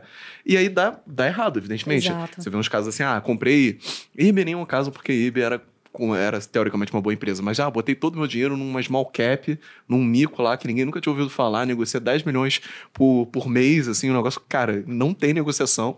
E aí perdeu o dinheiro, fica surpreso porque perdeu o dinheiro. Viu alguém no Instagram falando que era pra botar dinheiro lá. Cara, isso não é para ficar surpresa. Você não tem ideia porque você fez o negócio, você não seguiu estratégia nenhuma, então você não tem nem como saber se sua estratégia funciona ou não funciona, porque não existe, né? É, e terceiro, você deixou de fazer o básico antes de começar a fazer algo que não é mais básico. Uhum. Então, pô, obviamente você consegue é, investir em empresas de crescimento, ganhar bastante dinheiro, mas tem, tem uma noção muito grande do que você está fazendo, e normalmente vem acompanhado de risco. Então, porra, uhum. se você for investir, por exemplo, a gente investiu em CIA. Cara, eu detesto C&A. Eu jamais ficaria com C&A por 10 anos, assim, mas, mas por um você ano... não compra roupa da C&A, né? Eu não compro não roupa, de roupa da C&A. Né? Assim, varejo... Pelo menos ele tá sendo sincero, né? É, eu sou extremamente sincero com isso. Os melhores negócios que existem são negócios que você não gosta. Quer ver? telefonia. Alguém gosta de pagar contas de telefonia? Não, serviço é uma porcaria. Nossa, você liga para lá, não consegue resolver seu problema, sua internet cai. Você depende deles. Mas você tem que comprar. Conta de luz. Eu tô há sete meses aí tentando pegar uma segunda vez que eu não consigo. O me passou o boleto por telefone. Por. Um milhão de números. Assim. Não chegou no meu e-mail. Eu desisti já. São setores, normalmente, que são bons assim, são setores que você não gosta de ser cliente deles. Porque é um oligopólio. Então não tem concorrência, o serviço não melhora. É, CIA não tem nada a ver com isso, mas CIA é, é uma empresa que particularmente eu não compro roupa, mas tem um público que compra na CIA. É, é uma empresa que financeiramente estava ruim, mas ela tinha um potencial para melhorar. E tem muita, por exemplo, Howard Marks, ele compra muito negócio que é horrível, ou compra, empresta muito dinheiro para um negócio que é horrível, mas que se as coisas derem certo, vai pagar muito bem para ele, vai compensar esse risco. Ele dilui esse risco em vários negócios diferentes. Então, uhum. tem estratégias que você faz são bem sucedidas investindo em coisas que não são tão Taurus, boas. né? Taurus, uhum. é, Taurus é, um, é uma boa empresa de um negócio que é extremamente questionável, né? É, e dá bastante dinheiro. Sim, é... mas era uma empresa bem ruim, digamos. Ah, né? Era, e melhorou muito, Era uma né? empresa ruim pra caramba. Né? Se você pegar a Unipar, que é um clássico do, do Barça, por exemplo, que é um investidor tradicional, investe em empresas muito seguras, pagadores de dividendos. O Unipar, em 2016, quando, quando eu comecei a investir também, era péssima. Assim, tinha uma governança que estava querendo fechar o capital da empresa, pagando menos do que ela valia de patrimônio. Então você tem muitos casos de empresas ruins, mas você tem que saber o que você está fazendo. Você Exato. não pode começar a investir na bolsa hoje e querer, pô, não, beleza, vou correr aqui em Fórmula 1. Sabe? Vou pegar um carro que vai correr 300 km por hora. É que nem um bebê que tá aprendendo a nadar, né? É, uhum. você não vai tacar ele no oceano. vai, né? assim, né? Não, entendeu? E aí eu falo, gente, vai dar errado. E às vezes você avisa a pessoa, sabe? Porque às vezes eu tô na, na academia, tô num lugar assim, sempre tem esses papos. Meu, você viu a bolsa? Tá? Aí um dia um amigo meu falou assim: eu adoro história. Por isso uhum. eu trago as histórias. E aí, tomara que ninguém descubra às vezes que é deles. eu tô não, falando, isso eu né? fico assim de falar um pouco das histórias, porque eu Pô, o cara vai me assistir e falar, filho da mãe. Você presumo não vai. Presumo que não vai. É. Não, mas esse dia foi porque eu tava na academia, né? E por acaso eu tava tomando um whey ali no lado. E às vezes você fica sem querer se dar uma de curiosa na conversa dos outros. Aí eu tava escutando um personal falando com ela, é, tal, não sei o que, meu, vou te falar uma carteira aqui pra você investir que vai trazer mó dinheiro. Aí ele, Oi, coloca na Oi, coloca, sei lá qual era a empresa Oi, mais uma, acho que era Smart, alguma coisa assim. Eu pensei, meu Deus do céu, esse aluno se ele, se ele se entrou ele... agora na bolsa, meu amigo, ele vai tomar um susto tão grande. Uhum. Não porque é boa, ruim, enfim. Mas porque ele tá começando e o personal lá falando, tipo, entendi. Gente, não, e a pior coisa que pode acontecer pra esse aluno é ele ganhar dinheiro. Nesse Sim. daí no Exato. começo. Aí o Mas aconteceu isso. Vai meter o dobro. Se a gente pegar 2020, ações como Magazine Luiza, Via Varejo, é, empresas do e-commerce subiram muito. Uhum. E muita gente foi comprando ações porque falava assim: ah, eu não quero perder esse foguete. E concentrando. Sim. Foguete né? Magalu, foguete Sim. Via Varejo. Cara, o negócio virou a chave. Muita gente, cara, tipo assim, putz, não vendi. Ah, não. Quando voltar, a, a, quando zerar meu prejuízo, eu saio. Esse cara, quando voltar que... é a pior coisa que existe. porque quem te garante volta que vai às voltar? Vezes. Porque Olha quem, quem sabia mais fazer... barato pode ficar mais barato. Exatamente. Quem sabia fazer conta, grande parte ficou de fora disso. Porque você fazia a conta e falava, cara, pra Magazine Luiza valer o que ela vale, ela tem que começar a lançar foguete, criar carro elétrico e mais umas três coisas diferentes. Tá? Não faz muito sentido essa conta bater. E a galera continua investindo por quê? Olhava o preço do passado e falava, ah, valeu. Não, aí a cara falou assim, passado. caraca, eu vou colocar 10 mil, se voltar eu vou ter 30. É. Nossa, é agora. É agora, eu vou faturar Pô, muito. valia 30, tem que voltar. Um dia vai voltar 30. Mas é. às vezes não volta. Tem que entender o porquê, né? Exatamente. E tem muita gente que não aprende com esses erros. Teve um cara que eu, eh, me esbarrou aqui no, no elevador. Eu acho que eu tava com alguma camiseta, alguma coisa aqui do Grupo Primo. Ele falou para mim, você trabalha no Grupo Primo? Eu trabalho. Então você entende de investimento, né? Eu falei, tem um pouco assim de investimento. Ele, cara, eu tô com, com um dinheiro em Oi e eu já perdi 300 mil reais até agora, mas eu quero Meu. saber de você, assim, eu compro ou eu vendo, ou eu mantenho esse dinheiro Caraca, lá. isso é uma conversa de elevador. O é, cara ia não. colocar o patrimônio dele Exatamente. Nas eu mãos. falei, meu amigo, você nunca me viu na vida e você está colocando 300 mil reais na minha mão.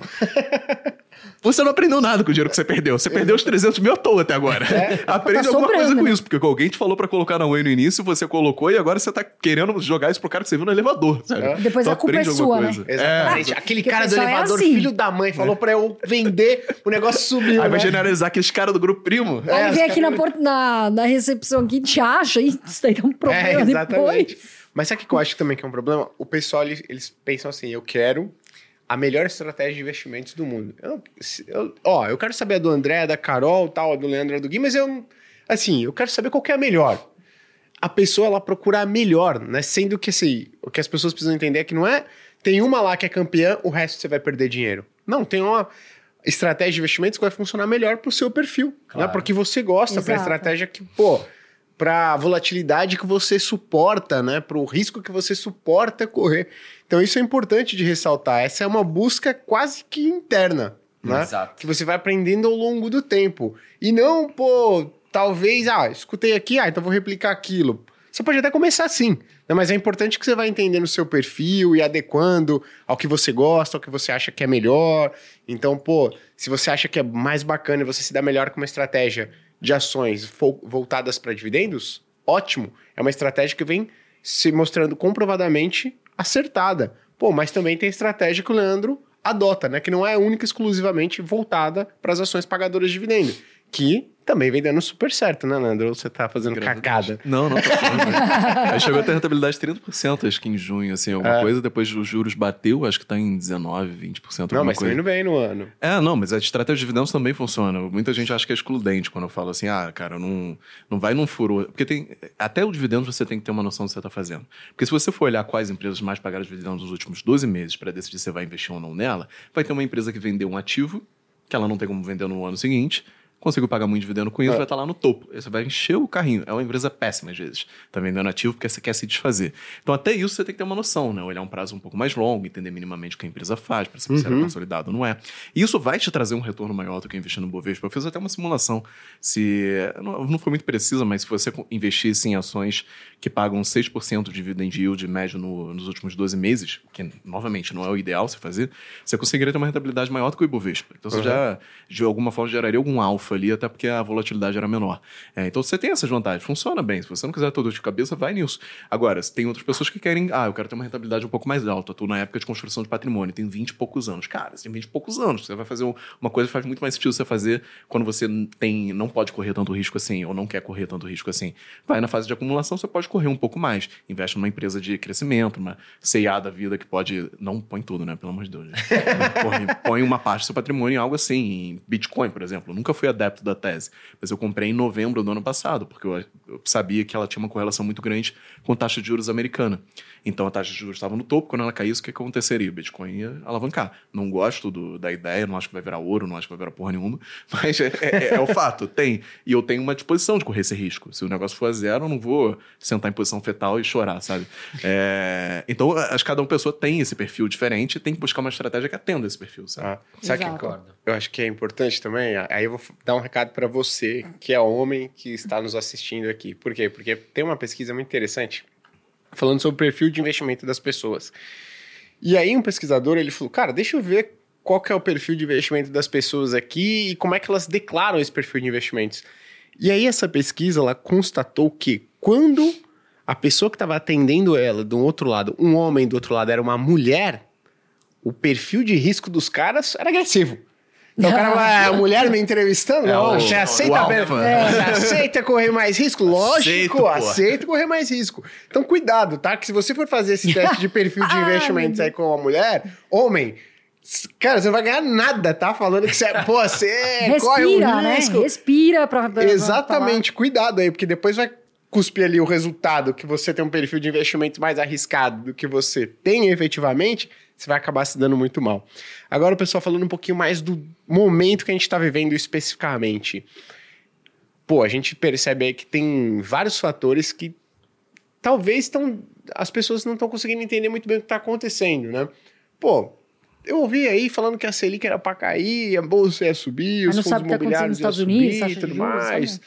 Só que aí tem esse lance de Estados Unidos e ouve falar assim por cima, né? Eu queria que vocês contassem aqui a visão de vocês Como é que vocês estão vendo o momento atual do que a gente está vivendo? Se, dado todo esse contexto, pô, Selic, Selic começou a cair, mas ainda está em um patamar relativamente alto, atividade econômica no Brasil, juro lá fora, se vocês enxergam esse como um bom momento para aquisição de ativos de risco. Por exemplo, uma pessoa ela tem um perfil que suporta ações, fundos imobiliários, você acha que a gente está vivendo um bom momento de oportunidades surgindo no mercado brasileiro, ou que já estão aí no mercado brasileiro? Eu acho que sim. A gente tem alguns, algumas coisas que a gente tem que avaliar. Primeiro que não é só o cenário micro. Né? O pessoal olha só Brasil. A gente tem que avaliar o que está acontecendo lá fora. Então a gente viu Estados Unidos passando, não só Estados Unidos, mas principalmente falando aqui Estados Unidos, passando uma inflação gigante. Né? Tendo que a taxa de juros altíssima e não podendo mostrar também recuo. Né? Porque ainda a gente está vendo isso da inflação, tudo acontecendo. E Brasil, a gente teve uma queda da. A gente até se antecipou muito bem na pandemia, né? Uhum. O Campus Neto, porque assim, a gente foi aumentando, a gente caiu em dois, que é algo irreal na pandemia. Depois a gente teve que. A gente conseguiu subir mais rápido que os outros países. Então a gente vê aqui no Brasil, ainda um cenário muito esquisito, né? A gente não sabe o que vai acontecer, a gente não tá tendo grandes reformas, a gente não tá vendo um, um cenário onde fica claro claras coisas que estão acontecendo. A gente vê a inflação nos Estados Unidos, essa questão da taxa de juros, Fed sinalizando que não, não tem como cair agora, né? Querendo, os Estados Unidos mandando no mundo todo. Ah, mas cara, por que, que tenho que saber economia dos Estados Unidos? Veja, os Estados Unidos consomem produtos nossos e também exportam. Então, quer dizer, se a gente, é, a gente tem que ver a questão, como é que tá a economia lá? Tá indo bem? Tá aquecida? Tá aquecendo? A taxa de juros... Então, tudo influencia, porque o Brasil também importa, exporta, enfim. E acho que as pessoas não entendem isso, porque às vezes elas falam assim: ah, mas está acontecendo lá nos Estados Unidos, aqui não. Uhum. Né? Sim. E aí a gente tem essa, a gente teve essa queda da Selic, que ainda está em patamares altos, mas a gente também agora, com essa questão da, de tudo que está acontecendo em taxa de juros dos Estados Unidos, como é que fica a nossa questão da taxa também? Né? Então a gente vai. O pessoal se baseia muito, ah, vai cair para. Vai desabar. Eu vejo uns vídeos assim, vai desabar a taxa, acabou a taxa Selic, vai cair no chão. Não, não vai. Né? A gente vai ter um corte ali devagar. Eu acho que é oportunidade. Eu acho que a bolsa tá barata, eu acho que tem ativos bons. Até citando uma empresa, não é recomendação. Por exemplo, a Transmissão Paulista, tá com um PVP abaixo de um até. É uma empresa muito boa, na minha opinião. Eu, eu acho eu que dou ela. recomendação, se vocês quiserem. É, eu não posso. é, eu não posso, mas assim, eu gosto da empresa, por exemplo. Então eu vejo oportunidades na bolsa, vejo ativos que estão baratos, estão descontados, e sim, para quem tem caixa, não vai mexer na reserva, uhum. né? Parece real, mas tem gente que mexe na reserva ali e sai gastando e sai investindo errado. Tem oportunidades. Os fundos imobiliários subiram bastante. Tinha mais fundo, ainda tem laje que está bem descontado. A gente estava até falando no carro, muitas lajes, mas assim, acho sim que é oportunidade. Acho que vai investir quando? Quando bater 120 mil, sei lá, né? Chutou, uhum. a gente não sabe. Não, oportunidade para mim agora. Então eu estou comprando. Eu acho que você tocou num ponto muito importante, que assim, as pessoas elas esperam que ah, eu tenho uma clareza muito grande do que vai acontecer, que o Brasil vai dar certo, que a inflação já esteja controlada aqui nos Estados Unidos, que o juros esteja baixo nos Estados Unidos, que o juros esteja baixo aqui, e aí eu vou passar a comprar. Gente, assim. Tá tanta coisa acontecendo. A gente viu agora, sabe, infelizmente, essa guerra que estourou aí, uhum. Israel. Quer dizer, já tem a questão do petróleo, Sim. né? A inflação tende a subir. Então, não é uma coisa.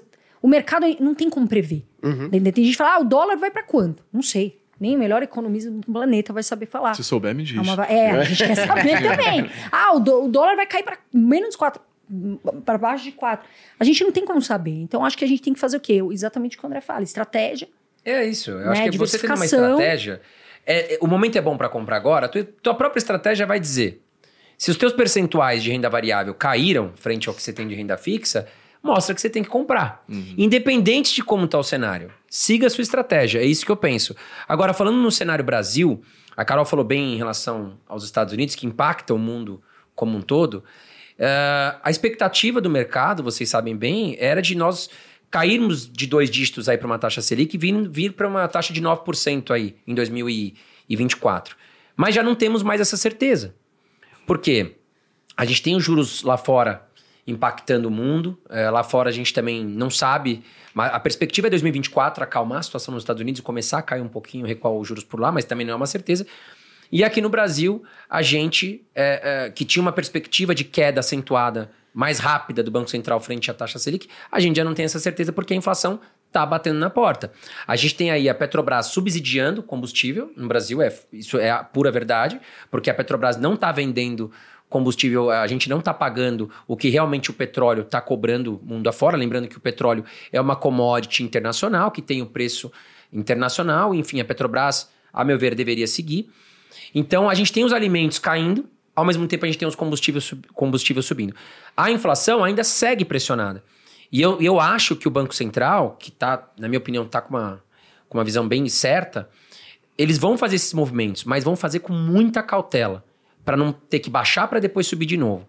Então eu acredito que a taxa Selic vai cair, mas vai cair de uma forma mais lenta. Tanto é que de março até agosto, nós vimos a Bolsa de Valores sair de 95 mil pontos para quase 120 mil pontos. Os fundos imobiliários, principalmente de tijolo, subiram para caramba. Enquanto isso, os fundos imobiliários de papel atrelados à renda fixa deram uma recuada. Por quê? O mercado esperava que essa Selic ia cair mais, mais firme. Uhum. Né? A gente sabe que a Bolsa, o mercado, ele se antecipa aos movimentos. E foi isso que aconteceu. A, a, as ações subiram, os fundos imobiliários subiram, mas nós chegamos num ponto agora que a bolsa está lateralizando. A gente não consegue chegar nos 120 mil pontos. Ela não sai de 112, 116, 115. Por quê? Fora todo o cenário internacional que a Carol falou, eu vejo hoje no Brasil uma falta de clareza quanto aos projetos. É, eu não acho que, que a equipe do Haddad está conseguindo entregar um projeto para nossa economia consistente. A gente tem o arcabouço fiscal, que, na minha opinião, é um projeto falho ele veio a substituir o projeto do Michel Temer, que é o teto de gastos, que eu acho que foi um projeto muito interessante, onde os políticos não poderiam gastar mais do que arrecada. Só que agora o arcabouço fiscal veio com algumas mudanças. Ou seja, podemos gastar mais desde que a gente arrecade mais. O que, que vai, o que está acontecendo? a gente está vendo o governo tentar colocar imposto em tudo que é lugar. Já vimos aí a questão dos, das compras internacionais com imposto. Fala-se muito em dividendos no Brasil com a questão de imposto. O fim do JS, CP.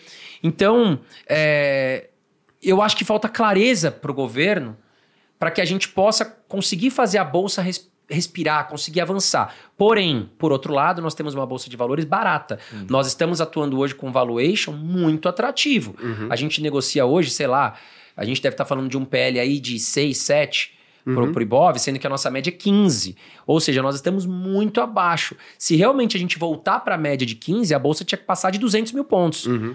Né? E nós estamos a 115. Então a gente tem grandes oportunidades de investir agora, sim, porque nós temos várias ações descontadas. Mas para que a bolsa e as ações consigam fluir, a gente vai precisar ver taxa de juros realmente cair com força no Brasil, nos Estados Unidos. A gente precisa ver a economia fluir, porque a bolsa vai subir quando a gente vê o quê? O lucro das empresas aumentar.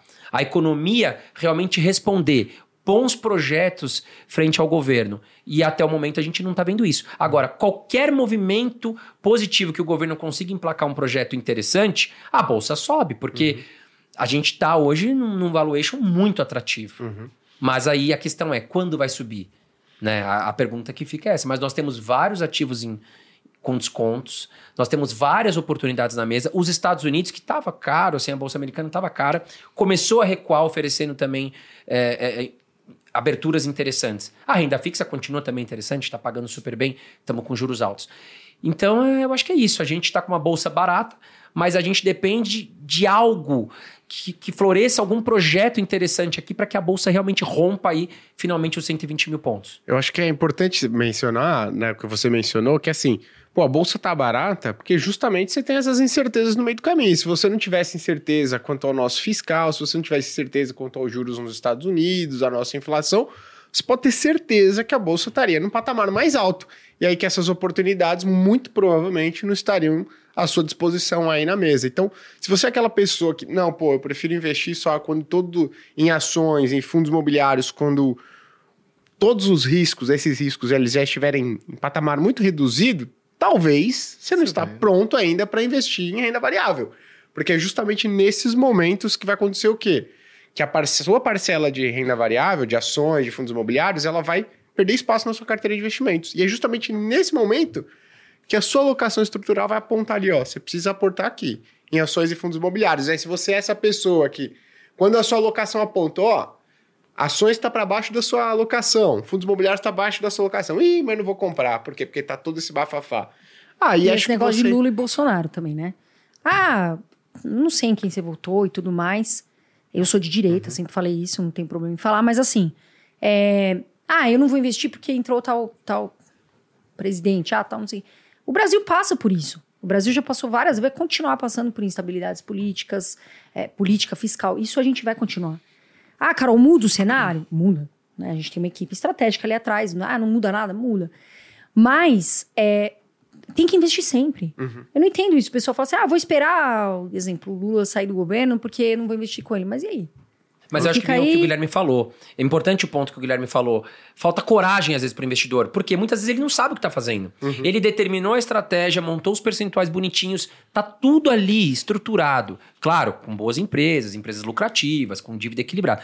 Mas, enfim, chega no momento do cara aportar, ele fica com medo. Uhum. Porque quando tá todo mundo correndo, que é a hora da gente comprar, o cara acaba ficando medroso. E foi o que o Guilherme falou, cara. Pô, tá te mostrando, tua estratégia tá falando para você comprar. Segue tua estratégia, cara, vai dar certo. E Sim. esse negócio também que eu tava falando de, de, questão de Lula, Bolsonaro, enfim, eu peguei os dois aqui, porque tem outros aí, muitos outros, mas que foi essa, essa última eleição. Mas assim, aí a pessoa fala para mim, ah, vou esperar o Lula sair, que eu tava falando, né? Uhum. Daí tá, mas aí o Lula tá aqui agora, daí daqui a pouco ele pode continuar e você ficou oito anos parado, ah. né? Ah, não, vou esperar. 20 porque... anos, 14 foram PT. É, se você não... É. Entendeu? Aí a pessoa fala, ah, eu vou... tem gente que fala isso ah, vou esperar, porque.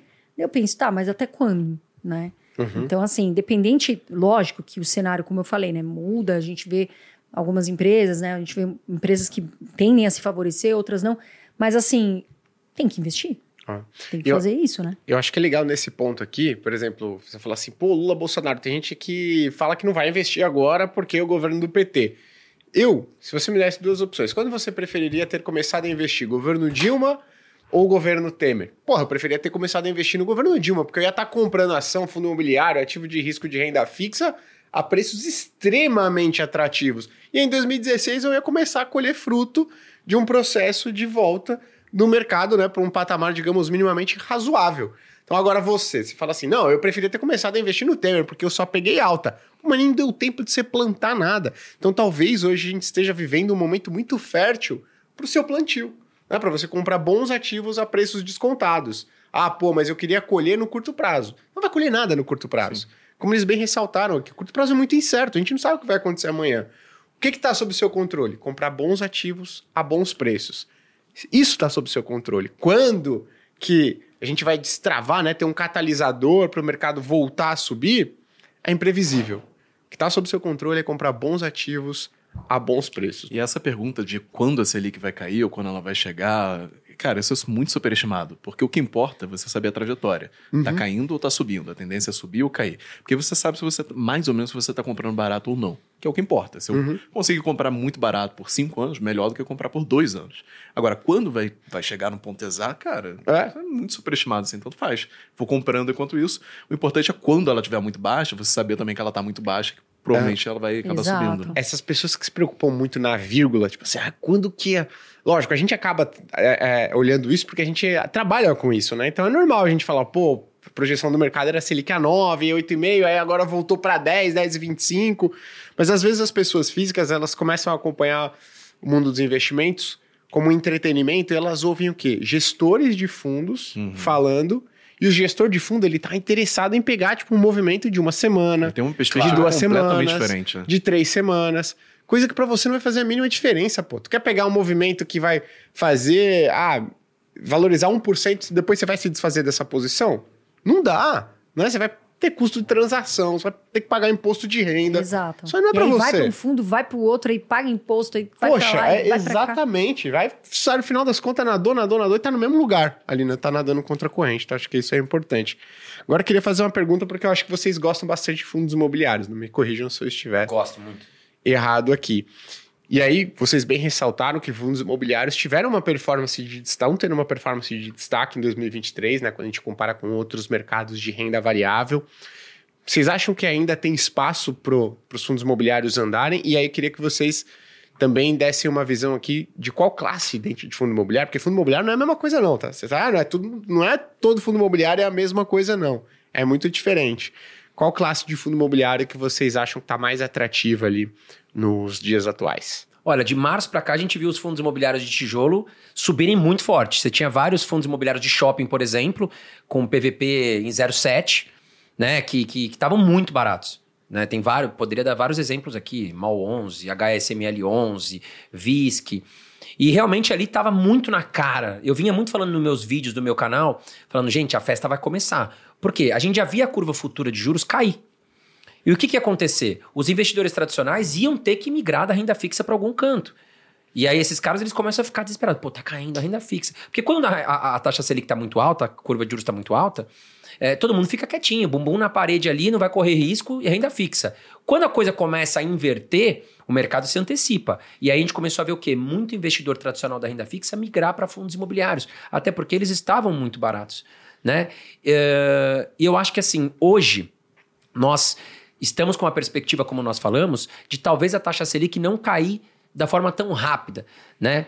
E aí os fundos imobiliários de tijolo deram uma corrigida, digamos assim. Uhum. Então, nesse momento, Guilherme, eu acredito que nós temos fundos imobiliários de papel que chegaram a cair nos últimos meses com a expectativa de que, ah, fundo de papel vai pagar menos, porque fundo de papel está atrelado aos CRIs que estão atrelados à renda fixa. Então, investidores, principalmente iniciantes, e lembrando que nós saímos de 2018 com 100 mil investidores para 2 milhões e 300 mil agora em 2023, então Vamos colocar que 70% por baixo, 80% são iniciantes uhum. no mercado de fundos imobiliários. E muitos deles começaram a falar: poxa, vai pagar menos dividendo. Então começaram a vender. Forçaram os fundos imobiliários de papel a um preço mais atrativo. Para quem? Para investidores que têm uma estratégia qualificada, uhum. para investidores que não ligam para essa, essa questão de burburinho. Então eu acho que tantos fundos imobiliários de papel estão negociando abaixo do seu valor patrimonial, bons fundos imobiliários de papel, vão continuar pagando dividendos acima da renda fixa. Agora, com a questão de que nós não sabemos se a Selic vai recuar numa força tão grande, deve continuar acima de dois dígitos por um bom tempo, eles vão continuar pagando. Então, eu acredito que nós temos boas oportunidades em fundos imobiliários de papel, negociando abaixo do valor patrimonial, te dando oportunidade de ganho na cota, ou seja, você pode ganhar na cota fora bons dividendos, aluguéis, e nós temos fundos imobiliários de tijolo, principalmente como a Carol falou, no setor de lajes, que é muito ligado à economia, e esses ainda não se recuperaram. Nós temos ótimos fundos com ótimos ativos, negociando um preço-valor patrimonial de 0,70, ou seja, 70% do que vale realmente. Ainda temos alguns fundos imobiliários de shopping também, negociando próximo ao valor justo, mas pagando bons dividendos. Galpões logísticos também estão interessantes. Então eu acho que sim, nós temos boas oportunidades em fundos imobiliários. Não é a pechincha que estava em março, uhum. principalmente para os fundos imobiliários de tijolo, que estavam muito baratos. Mas a gente ainda tem bons produtos, tanto em papel como uh, uh, em tijolo. Mas eu gosto de reforçar, Guilherme, que os fundos imobiliários, na minha opinião, eles representam 25% da minha carteira. Eles são ativos geradores de renda mensal, tá? Então, é, é eu uso extremamente os aluguéis deles para reinvestir hoje em dividendos, mas futuramente eu quero chegar a 30% do meu patrimônio em fundos imobiliários, não vou passar de 30 para não ficar muito exposto, mas porque esses aluguéis vão futuramente garantir a minha liberdade financeira. Vão financiar, enfim, o meu próprio aluguel, se eu morar de aluguel, vão financiar o colégio do meu filho, minha alimentação. Então eu acho ótimo os fundos imobiliários para uma renda mensal e também nós temos boas oportunidades independente, fundo imobiliário de papel e de tijolo. Legal. É, a minha visão é que assim, eu prefiro fundo de tijolo uhum. do que de papel. Mas é, por exemplo, a gente falou de shopping, o HSML11, eu vi hoje, ele estava com PVP quase encostado em um 0,98. Ainda tem, uma 11 já subiu, enfim. De galpão, é, eu, gosto, eu gosto de fundo de shopping, galpão. FOF eu tenho dois ou três na carteira, eu acho. Dois, perdão. E eu gosto de fundo de papel, mas eu prefiro a classe fundo tijolo, uhum. dentre tijolo e papel. Dentro desses, desses setores, né, que a gente fala, dentro desses é, ativos, para mim tem que ter diversificado ali dentro de tijolo: shopping, galpão, laje e papel. O que eu vejo muito a pessoa errar é dividendo. Sabe? Uhum. Muita gente errou feio, feio, feio, feio, da DEVA 11, HCTR 11, porque foram só pelos dividendos. Então, dentro dessas, dessa classe, eu prefiro tijolo, e dentro do tijolo, separo ali galpão, laje. Tô começando agora. Pega dois de cada, dois fundos imobiliários ali de shopping, dois de, de laje, dois de, de shopping, eu falei, né, de galpão, e dois de papel. Exemplo. Você pode ter FOF também, tem gente que gosta, tem gente que não gosta, enfim. E agora, nesse momento, eu acho que laje ainda tá. Porque a gente tá vendo esse movimento voltando. Uhum. Né? A gente tava vendo muita galera em home office e tudo, mas Sim. a gente precisa do trabalho humanizado, né? Na minha visão, é super importante. Então a gente tá vendo ainda, por exemplo, o, o HGRE tem ótimas lajes, setor Berrini, Paulista, Faria Lima tá com uma vacância alta, mas assim, são lajes boas. Então, para mim, ainda tem fundo de laje, que sim, tá barato. Acho que tem espaço, concordo com o André, não acho que tá aquela. Ah, promoção, tá, tá super é. barato. Mas eu vejo, inclusive, fundos de papel, que na minha visão deram recuaram um pouco ali pela questão da Selic, né? E a maioria atrelada a, a CDI e IPCA. Mas agora eles ainda estão baratos, só que daqui a pouco eles vão valorizar. Porque tem um ponto, o gestor, ele também não é bobo. ele se antecipa ao que vai acontecer. Então, quando eles viram que a Selic ia provavelmente descer, eles já, opa, também vou mudar meu, dar uma ajeitada no meu portfólio. Então, eu acho que ainda tem bons fundos de papel que sim tem espaço para crescer e estão baratos. E outra coisa, fundo de papel. Gente, vai lá no RI e veja aonde a diversificação desses papéis. Perfeito. Quanto mais diversificado, melhor. Então, ah, eu vou lá ver, tem preguiça, né? Porque é, existem aquelas é. aquelas frases. Mas tem que ver quais são as dívidas. Tá diversificado? Então veja isso, para que você não, não coloque tudo num fundo, e acontece muito. Uhum. Ah, vou colocar tudo aqui agora que tá pagando dividendo, só vou colocar nesse. Uhum. Não, tá errado. Provavelmente você vai errar. Então, eu acho que ainda tem espaço. Eu gosto muito da classe também, de fundos imobiliários. Acho sim que, embora tenha mais ações, né? O André acho que é o contrário. Mas acho que tem espaço e acho que tem, tem, tem desconto ainda. E acho que tem bastante fundo que tende a valorizar bastante cota. Legal. Principalmente papel, né? É, quando você fala de, de fundo imobiliário de papel, eu acho que é super importante isso, porque é algo teoricamente simples da pessoa fazer. Ela vai lá, coloca relatório gerencial, pô, HCTR 11, DEVA 11. Ela consegue ver os CRIs que estão lá dentro, né? Então, CRI é um certificado ali, poxa, de, de ativo, de recebíveis imobiliários, né? Então, são títulos de renda fixa, basicamente, atrelados ao setor imobiliário. O que, que a Carol falou? É importante você ver se a maior parte do patrimônio daquele fundo ele não está concentrado, às vezes, em uma, duas, três operações. Porque isso é ruim. Você coloca lá uma boa parte do seu patrimônio em um fundo que tem uma concentração grande em um ativo, se dá problema naquele ativo, ele tem 30% do patrimônio se ali, o que aconteceu? Se dá adimplência, como a gente viu, como é que faz? Pô, 30% do seu patrimônio tá sob risco que está naquele fundo, né? Então, o, o, Ricardo, que é nosso analista de fundos imobiliários, ele tem uma regra lá que, poxa, eu não gosto de fundos imobiliários de papel que tem uma exposição superior né, a 10% na mesma operação. Então, acho que é importante, isso daí já é uma boa regra para você falar assim, pô, legal, então se eu tiver mais de 10% de maneira relevante em um CRI dentro de um fundo imobiliário de papel, não é que você não deve comprar, mas você vai ter, vai colocar o passo ali, vai colocar o pé nessa piscina, digamos assim, de fundo imobiliário de papel, pelo lado raso. Depois, conforme você for se ambientando, lendo o relatório gerencial, acompanhando. Mal dividendo. Exatamente, não, olhando o dividendo. Eu tenho um amigo, lá vem eu com a mesma história, mas eu sempre tenho um amigo, esse aqui o André conhece por acaso. Ele me liga todo santo dia. Ele já mudou, acho que de 10, 10 corretores, sem brincadeira. Que ele briga com um, briga com outro. É aquela pessoa que quer ter, ela quer pôr na cabeça dela que tem que ser daquele jeito, tem que funcionar. E todo dia ele me liga. Mas você acha que esse fundo aqui, tal, tal, tal, esse fundo, sei lá, CPTS 11, lá, lá, ou aquele ali, você acha que eu ponho aqui porque agora tá indo bem, tá rendendo bem, dividendo? Eu falo, calma, respira. Eu não tô entendendo o que você tá querendo fazer com a sua carteira. Porque você compra um fundo hoje que 10 dias você quer vender. Uhum. Gente, é, é, foco no longo prazo, é renda passiva. Aí o fundo de shopping, né? Quando veio a pandemia, vai acabar. É, é sempre assim, né? Quando Exatamente. acontece uma coisa no mercado, vai acabar. Acabou o fundo de shopping, não vai mais ter. Aí quando vem o de papel que dá esse problema, não, acabou. Foi, eu falei, aí o pessoal vai na internet, eu falei que fundo imobiliário ia morrer, não sei o quê. Não, gente, tem que ter estratégia. Tem fundo imobiliário que passa dificuldade, daqui a pouco ele volta ali, lógico, tem que estudar. Mas assim, para com esse gira-gira de carteira. Sabe? O pessoal gira muito. E vai para um uhum. lado, vai para outro, e vende, vai para renda fixa, e vai para. Eu fico até zonza às vezes. Eu falo, meu Deus, mas essa pessoa, ela realmente tá. Eu, eu acho que é um ponto importante para traçar uma régua. Se hoje a Selic está pagando 12,75%, você tem um fundo imobiliário de papel que está te pagando 20, 21% ao ano, você tem que entender que não existe almoço grátis. Perfeito. Você está correndo mais risco. Né? Porque uh, uh, ele vai te entregar maior retorno em relação a dividendos, mas ao mesmo tempo ele vai te apresentar um risco maior. Uhum. Né? O produto mais seguro que nós temos, Tesouro Selic, que é emprestar dinheiro para o governo. Se você vai receber muito acima disso, tem risco. Você precisa entender. Perfeito. Foi o que aconteceu com o DEVA 11, foi o que aconteceu com o HCTR 11. Era errado investir nesses fundos? Não. Mas se você tivesse um pequeno percentual investido e realmente deu ruim nesses fundos imobiliários, você não ia sentir muito. É, e é importante Acontece. Você vai perder dinheiro em várias posições. Por isso que é importante Ninguém também você diversificar. Tudo. Ninguém acerta tudo, né? Nem é muito vantajoso você acertar tudo. Você tem que ganhar dinheiro com as que você acertou para compensar as que você errou. Exato. Né? Exato. Mas não precisa acertar tudo. É, tem uma, uma analogia muito boa, né? Que, pô, os multicampeões de tênis, Djokovic, pô, Nadal, Federer, os caras, eles ganham é, aproximadamente 54, 53% de todos os pontos que eles disputam. E os caras, assim, tem grandes lãs, assim, para Não cabe numa sala, uhum. né?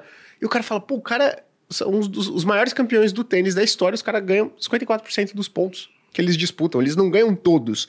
Investimento é igual. As pessoas acham que você precisa acertar 80% dos investimentos não. que você fizer, 90% dos investimentos que você fizer. Não. Você precisa acertar a maior parte deles Desde que, né? Não, ouso dizer que você pode acertar até a menor parte, contanto que eles deem um retorno alto o suficiente para compensar vai compli- o restante, Aí né? já vai, complex... já vai trazer uma complexidade maior Mas para dar um exemplo, quem investe em startup, o cara investe em 100 empresas, 99 dão errado, uma dá certo e vira uma multibilionária. Compensa uhum. todas as outras, sabe?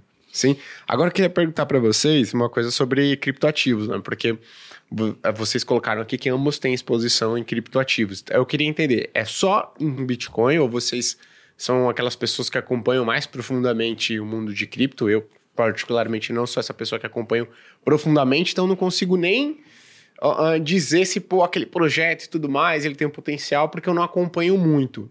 Então eu queria entender se vocês são mais adeptos ali à tese do Bitcoin, exclusivamente, ou se vocês têm exposição em outras moedas, né? E por que que vocês têm essa exposição? O Leandro é o cara que fala, pô, acho que tem uma correlação boa aí com os juros, então quero participar.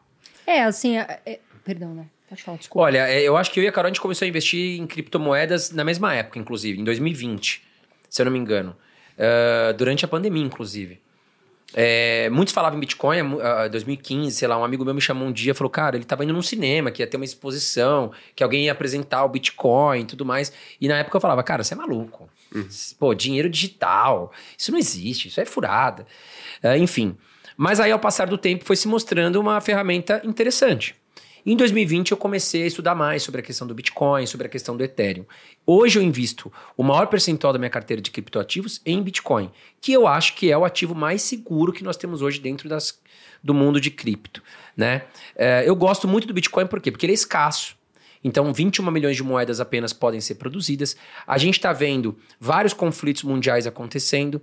A questão do Bitcoin se torna uma segurança desde que você tenha dentro de uma wallet, desde que esteja com você, não na corretora, porque estando na corretora os Bitcoins é aquilo. Se não está com você, não são seus. Uhum. Se a corretora quebrar, você perde tudo, inclusive. Então, eu sempre aconselho a tirar, compra pela corretora, tira e guarda na sua wallet. Né? Caso aconteça um conflito aqui no Brasil hoje, a gente torce que não, mas você pega a tua wallet, enfia no bolso, vai embora e você vai conseguir negociar a, a, a, sua sobrevivência em outros países utilizando seus bitcoins. Então eu acho que é interessante, mas eu não acho que é, é legal se expor demais em criptoativos. Eu tenho, por exemplo, 3% do meu patrimônio total em criptomoedas, sendo 2% em Bitcoin, quase 1% em Ethereum, e eu tenho umas outras coisinhas lá que, uhum. que eu andei né, investindo, enfim, despencou tudo, virou quase pó. Uhum. É, Solana, é, cara, já nem vou lembrar mais aqui. Avalanche, tem algumas outras coisinhas aí que. que Sand, Sandbox. Uhum. Cara, essas coisas viraram pó. Uhum. Né? Era a grande também. promessa. Mas não assim, cheguei a pegar a época do virando pó. Mas eu investi tão pouco dinheiro que para mim, cara, assim, não faz diferença no meu patrimônio. Eu acho que Se subisse muito, beleza. Mas caiu, não perdi quase nada. Agora, Bitcoin eu ganhei muito dinheiro de 2020 para cá, eu fiz ótimas operações. E aí, o que, que eu faço? É, quando eu tenho uma operação de 100% de lucro, eu vou lá e vendo o meu lucro e deixo só o principal. E assim eu vou protegendo parte dos meus lucros. Então, eu gosto de operar Bitcoin dessa forma. Você vai rebalanceando, né? Eu vou rebalanceando, exatamente. Então, eu não deixo de. Ah, se você nunca vende? Não. Parte eu vou protegendo ali do, dos meus lucros. Gosto bastante, Guilherme, de Bitcoin. Acho que ano que vem é um ano muito promissor, inclusive, que a gente vai ter o Halving, uhum. que é um, um evento que acontece a cada quatro anos, onde é cortada a produção por 50%. E a tendência que mostra a história é de que após o halving a gente tem aí uma valorização do Bitcoin. A gente negocia hoje a 29 mil dólares e a perspectiva do mercado é, cara, é de valorização forte para o ano que vem. Então eu tô surfando essa onda também. Gosto, mas tem um pequeno percentual. Uhum. Tá? Então 2% do meu patrimônio tá ali em Bitcoin. Show então eu fico bem, bem tranquilo quanto a isso. Carol, você que, que tem medo da escassez, quanto você colocou? Não, é, eu, eu, eu coloquei, na pandemia, eu, o pessoal falou assim, ah, eu não vou comprar. Daí eu falei, André, eu vou comprar. Não, mas aí o André falou: é, vamos comprar um pouco. Eu falei: não, eu vou arrojar um pouco mais. então eu ganhei um lucro, eu fiz um lucro grande lá, é, 400% na carteira. Depois eu, eu conferi lá naquele último ano. eu vendi uma parte, fiz igual o André, realizei e, e deixei. Mas assim, gente, esse, é, criptomoeda não é porque você vai ter uma rentabilidade absurda, nossa, eu vou ganhar muito dinheiro. é muito mais para mim por proteção. Por isso que a gente fala de diversificar, né? Independente se é criptoativo ou não. Veja, a gente viu lá na Rússia o que aconteceu, né? Na guerra, a moeda caiu mais de 30%, e muita gente que tinha Bitcoin conseguiu se proteger. Então, eu vejo muito mais por uma questão de reserva, de proteção de patrimônio, né? De reserva de valor, do que para ganhar dinheiro. Essa que é a grande verdade. Apesar de ter ganhado. Apesar de ter ganhado. Né? Mas é, por que, que eu falo isso com cuidado? Porque senão o pessoal. Tem muita gente que fala assim, para mim, eu só invisto em cripto. Uhum. Daí tá, acontece alguma coisa, a gente tá agora passando um momento que tá caindo mais, na minha visão deve dar uma caída mais. É, a pessoa foi lá e colocou todo o dinheiro dela em cripto. Então, e é, um, e é um mercado, a tecnologia ela vem avançando a cada momento. Então, para mim, é um mercado muito, vamos dizer, realista. Tudo isso que a gente tá tendo de avanço de tecnologia, tudo.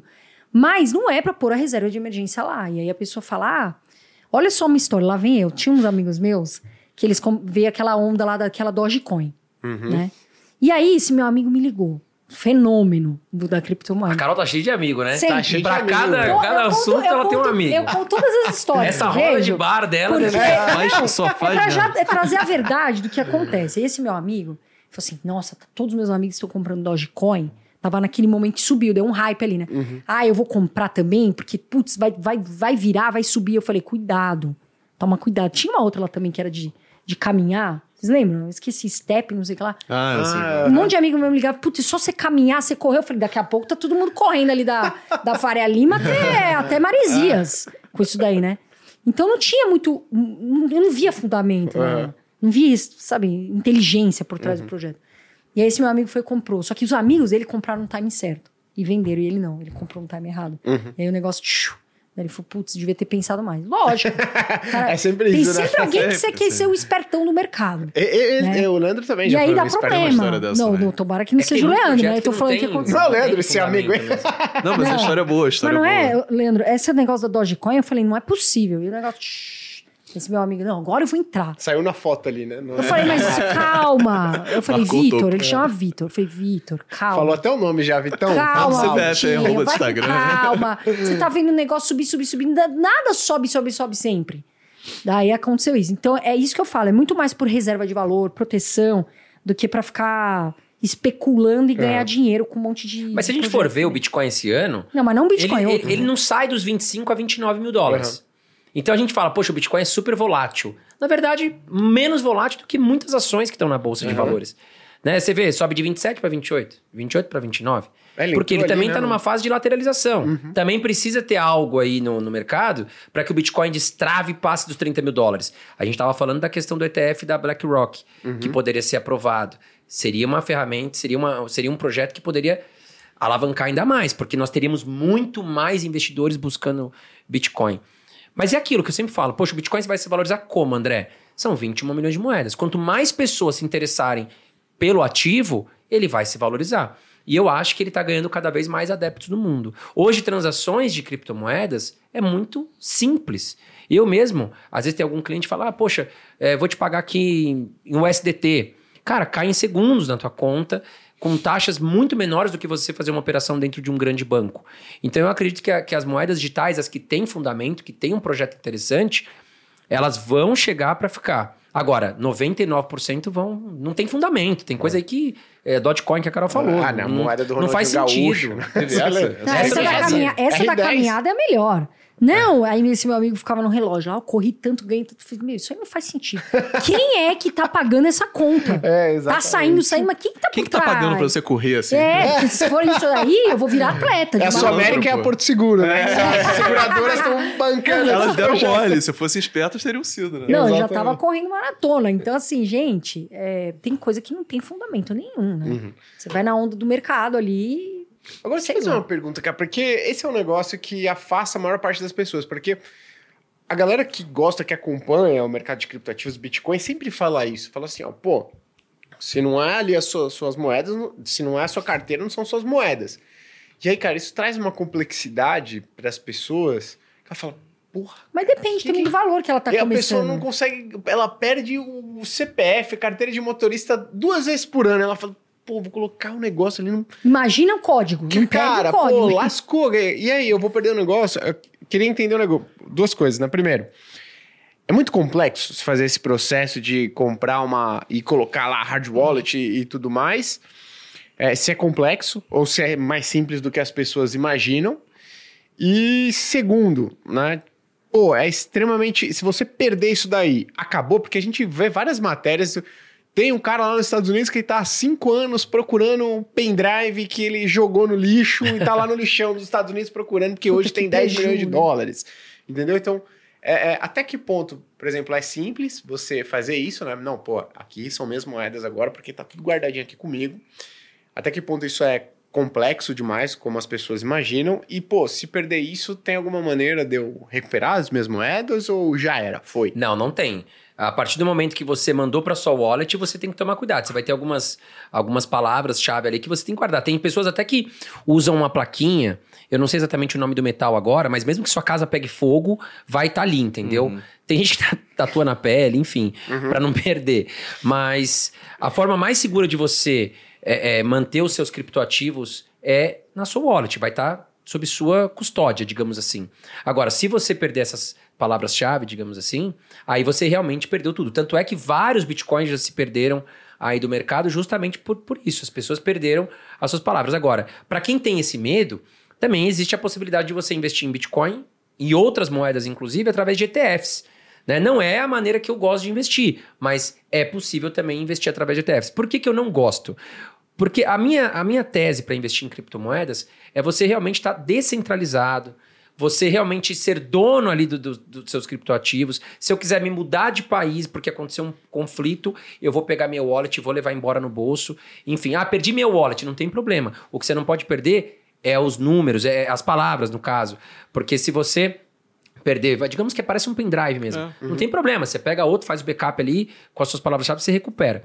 Então, com o ETF, não. Com o ETF, você está preso ali na corretora. Você vai pegar um ETF uh, ah, em corretora XYZ enfim, você não vai, não, não consegue ter essa liberdade de pegar, poxa, vou me mudar de país, não. Você tá, uhum. tá preso. É a mesma coisa que você tá dentro de uma corretora também. Se a corretora quebrar, enfim, o ETF, você pode perder a senha, que você vai recuperar. Na corretora, se você perder a senha, você vai recuperar. O risco é, se a corretora de cripto quebrar, você perde suas criptos. Na wallet, não, é tua, tá ali, enfim. Se eu quiser mandar para mim o wallet para sua wallet, a gente faz negócio aqui, a gente compra esse touro com Bitcoin, trocando moeda digital. Cara, então... tá vendo, hein? Se quiser. um Bitcoin, eu vendo? pode, é, um Bitcoin, um Bitcoin é muito.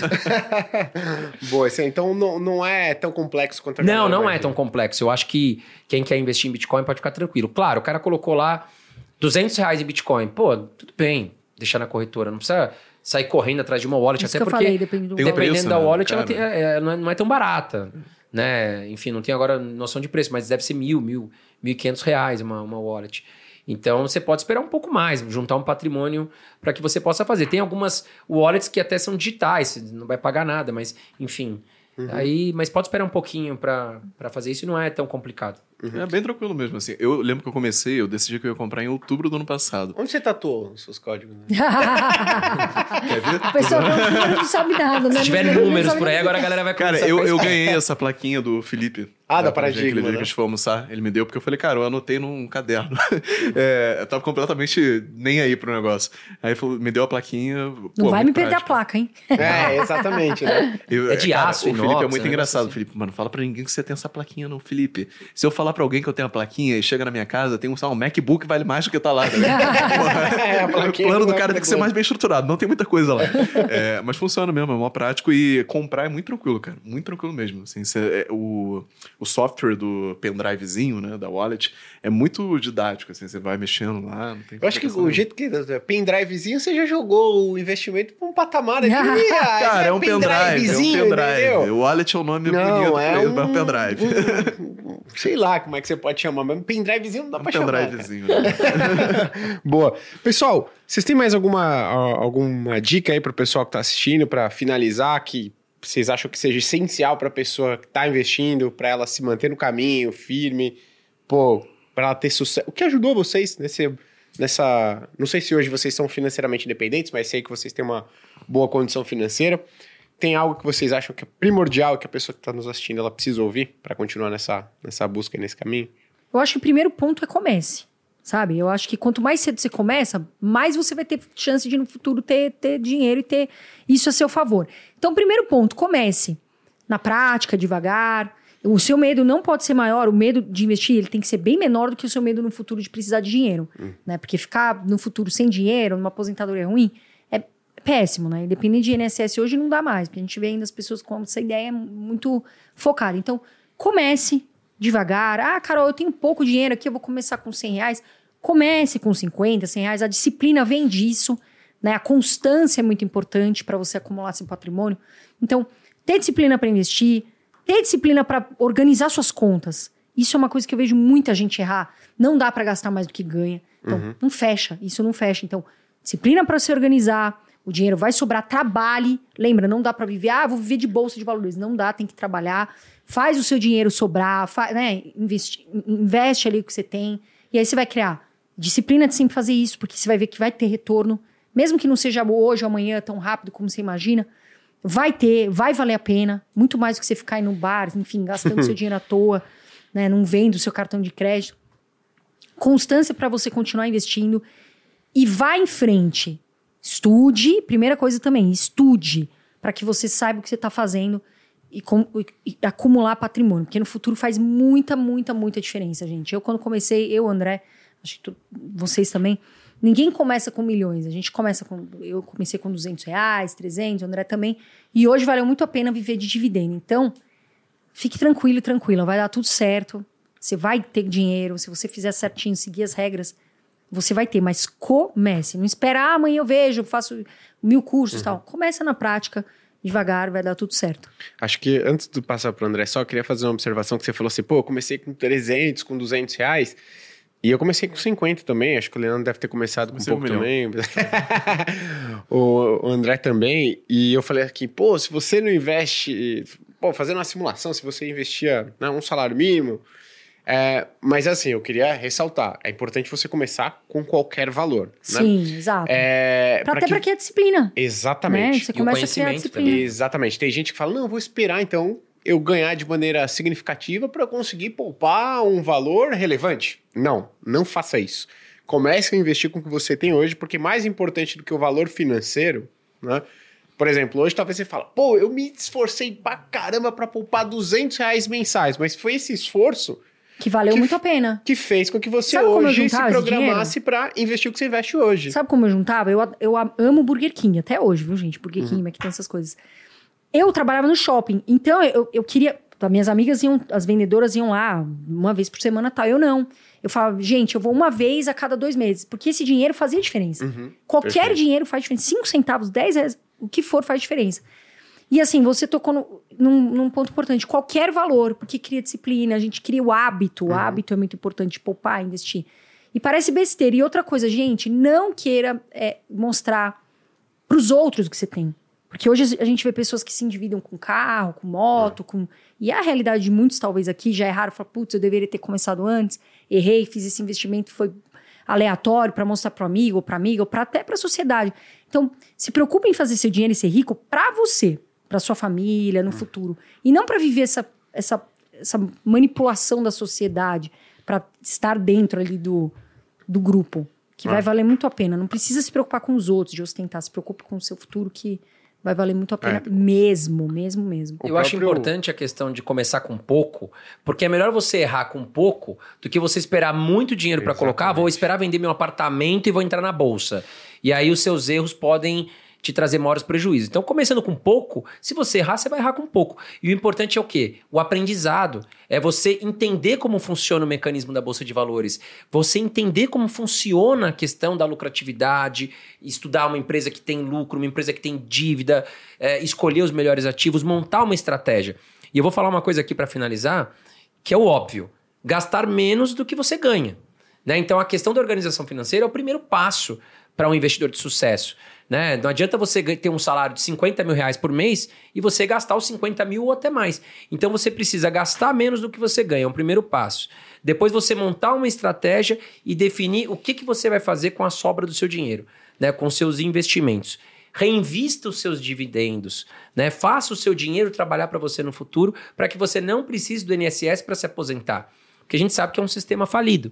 Então, Se você tiver a, a, a, uma estratégia bem feita, uma organização financeira, focar toda a sua energia no seu trabalho para você produzir mais, para você render mais, para você obter mais lucros lá no futuro, pode ficar tranquilo que você vai ter uma boa liberdade financeira, como eu e a Carol a gente conquistou com essa ideologia, gastando menos do que ganha, fazendo alguns sacrifícios no começo, mas claro, não deixando também de viver a vida que é o que a gente falou aqui, Sim. né? Mas de uma forma equilibrada. Todo mundo que a gente trouxe aqui, todo mundo, não tem ninguém que não fala que fez algum sacrifício no início da jornada.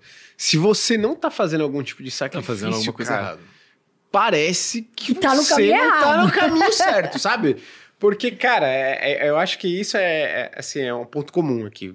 Você falou, e parece coisas que às vezes são. Às vezes a pessoa que tá assistindo fala, que besta, né? Que coisa idiota, como assim, pô? Ah, não comi no Burger King com as amigas, ou pô, o cara não ia no McDonald's, não sei o quê. Eu acho que pode até não ser muito significativo financeiramente, mas ele te traz a percepção de que você. O sacrifício tem uma recompensa e você tem que fazer sacrifício. Você é uma pessoa que consegue abrir mão de um prazer imediato pensando que você vai usufruir hum. de algo no futuro. Então, mais importante do que esse valor, o dinheiro, é você se habituar a abrir mão de um prazer agora no presente para que você colha algum benefício no futuro. E acho que uma, uma, questão também que eu deixo aqui de dica é a questão de metas e objetivos. Se você sabe que você consegue juntar 200 reais por mês, vamos colocar, poxa, no final do ano eu vou me comprometer a ter 2.500 reais, um exemplo. Uh, cara, coloca a meta ali, você fala, poxa, eu posso gastar 150 reais por final de semana. Cara, você gastou 200 no final de semana, no próximo você vem e gasta um pouco menos. Então, você colocando metas e objetivos na sua vida também vai ser mais fácil você conseguir é, é, é, vencer essas barreiras, sacrifícios e tudo mais, fica muito mais fácil. Legal, interessante. Tem alguma. Algum, você, algum recado aí pra galera? Trabalhe. Porque muita gente acha que vai ficar rico na bolsa e a gente sabe que não é bem assim. E quem vende isso normalmente está vendendo alguma coisa errada. Você vai ficar rico trabalhando e a bolsa e qualquer outro investimento, ele vai multiplicar o que você conseguiu reunir do seu trabalho, vai fazer o dinheiro trabalhar para você também, para que um dia você não tenha mais que trabalhar. Então, acho que esse é um recado bom para você. Boa. Pessoal, queria agradecer a presença de vocês. Foi um papo muito bacana pessoal. aí. Eu tenho certeza que a galera vai gostar quando o papo mais descontraído. Dá o like, assim, galera... é, tem que dar like. Ai, pô, esqueci, cara. Você que está nos ouvindo do Spotify, pô, curte aí o episódio, se inscreva no nosso canal do Spotify, porque você vai receber o aviso de que tem episódio novo. Então se inscreva aí no canal do Spotify. Óbvio, você que está no YouTube também, né? Não preciso nem falar, mas queria agradecer a presença de vocês, foi muito bacana. Eu particularmente gostei bastante. Fica o convite para vocês voltarem em outras, em outras oportunidades. Obrigado, valeu pela agradece. participação. A gente chega aqui, né, Carol? A gente vê que a gente tá, tá dando certo. Nossos canais fizeram a gente chegar até aqui.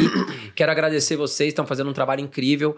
É, o canal traz muito conteúdo, eu também assisto bastante o canal de vocês. E vamos nessa, né? Vamos continuar levando educação financeira para a população, porque acho que é isso que falta no Brasil. Uhum. Não só a educação básica, uh, uh, como a educação financeira. E eu acho que a gente está conseguindo andar a passos ainda lentos, mas a gente está conseguindo andar. E eu acho que o Brasil tem muito para melhorar com isso. Perfeito. Legal. Pessoal, se a galera quiser encontrar vocês nas redes sociais, onde que. Eu, meu. meu vamos lá. Bom, o meu canal no YouTube é Mestre da Riqueza. Tá? Nós temos um canal de podcast também, eu e a Carol, que chama Irmãos Dias Podcast. E no Instagram vocês vão me achar como André Janeiro Dias. É, o meu só o Instagram, arroba Carol Dias. Também tem meu YouTube, Riqueza em Dias. E, gente, obrigada. Muito legal esse papo. É um bom nome, né? É, mas não é que você vai é. ficar rico, porque a gente coloca o sobrenome, que não, não é que vai legal. ficar rico disso. Ah, eu, tô, eu nunca, nunca, consegui fazer um trocadilho bom desses, cara. Riqueza e outro, tá ligado? mas, gente, eu queria agradecer. Não se preocupe, a gente volta. Só bom. chamar, a gente tá aqui tomando café, a gente adora falar sobre isso. Quero agradecer vocês também que estão aqui. Sabe, dá o like, porque a gente vem aqui, é um baita uhum. conteúdo, né? Sim. A gente fica aqui para vocês, porque a gente quer muito que vocês cresçam mesmo, pessoal. Então, depois a gente vai vir conferir se teve, se teve likes, é quantos likes aí. tiveram. Mas é isso, gente. Queria muito agradecer, muito sucesso para vocês. De verdade, a gente Obrigado. continua junto, como parceiros, como vocês falaram. Show. Super legal estar tá aqui com vocês. É isso. Boa. Pessoal, você, ou nas redes é, sociais? Arroba leandro.varos no Instagram e arroba volts no Twitter. Lá no Instagram, gui.cadoioto, no YouTube da Speech da Finclass. Meu muito obrigado, foi um prazer inenarrável estar com vocês aqui mais essa tarde. Um abraço, até a próxima. Valeu, pessoal. Tchau, tchau. Beijo, pessoal.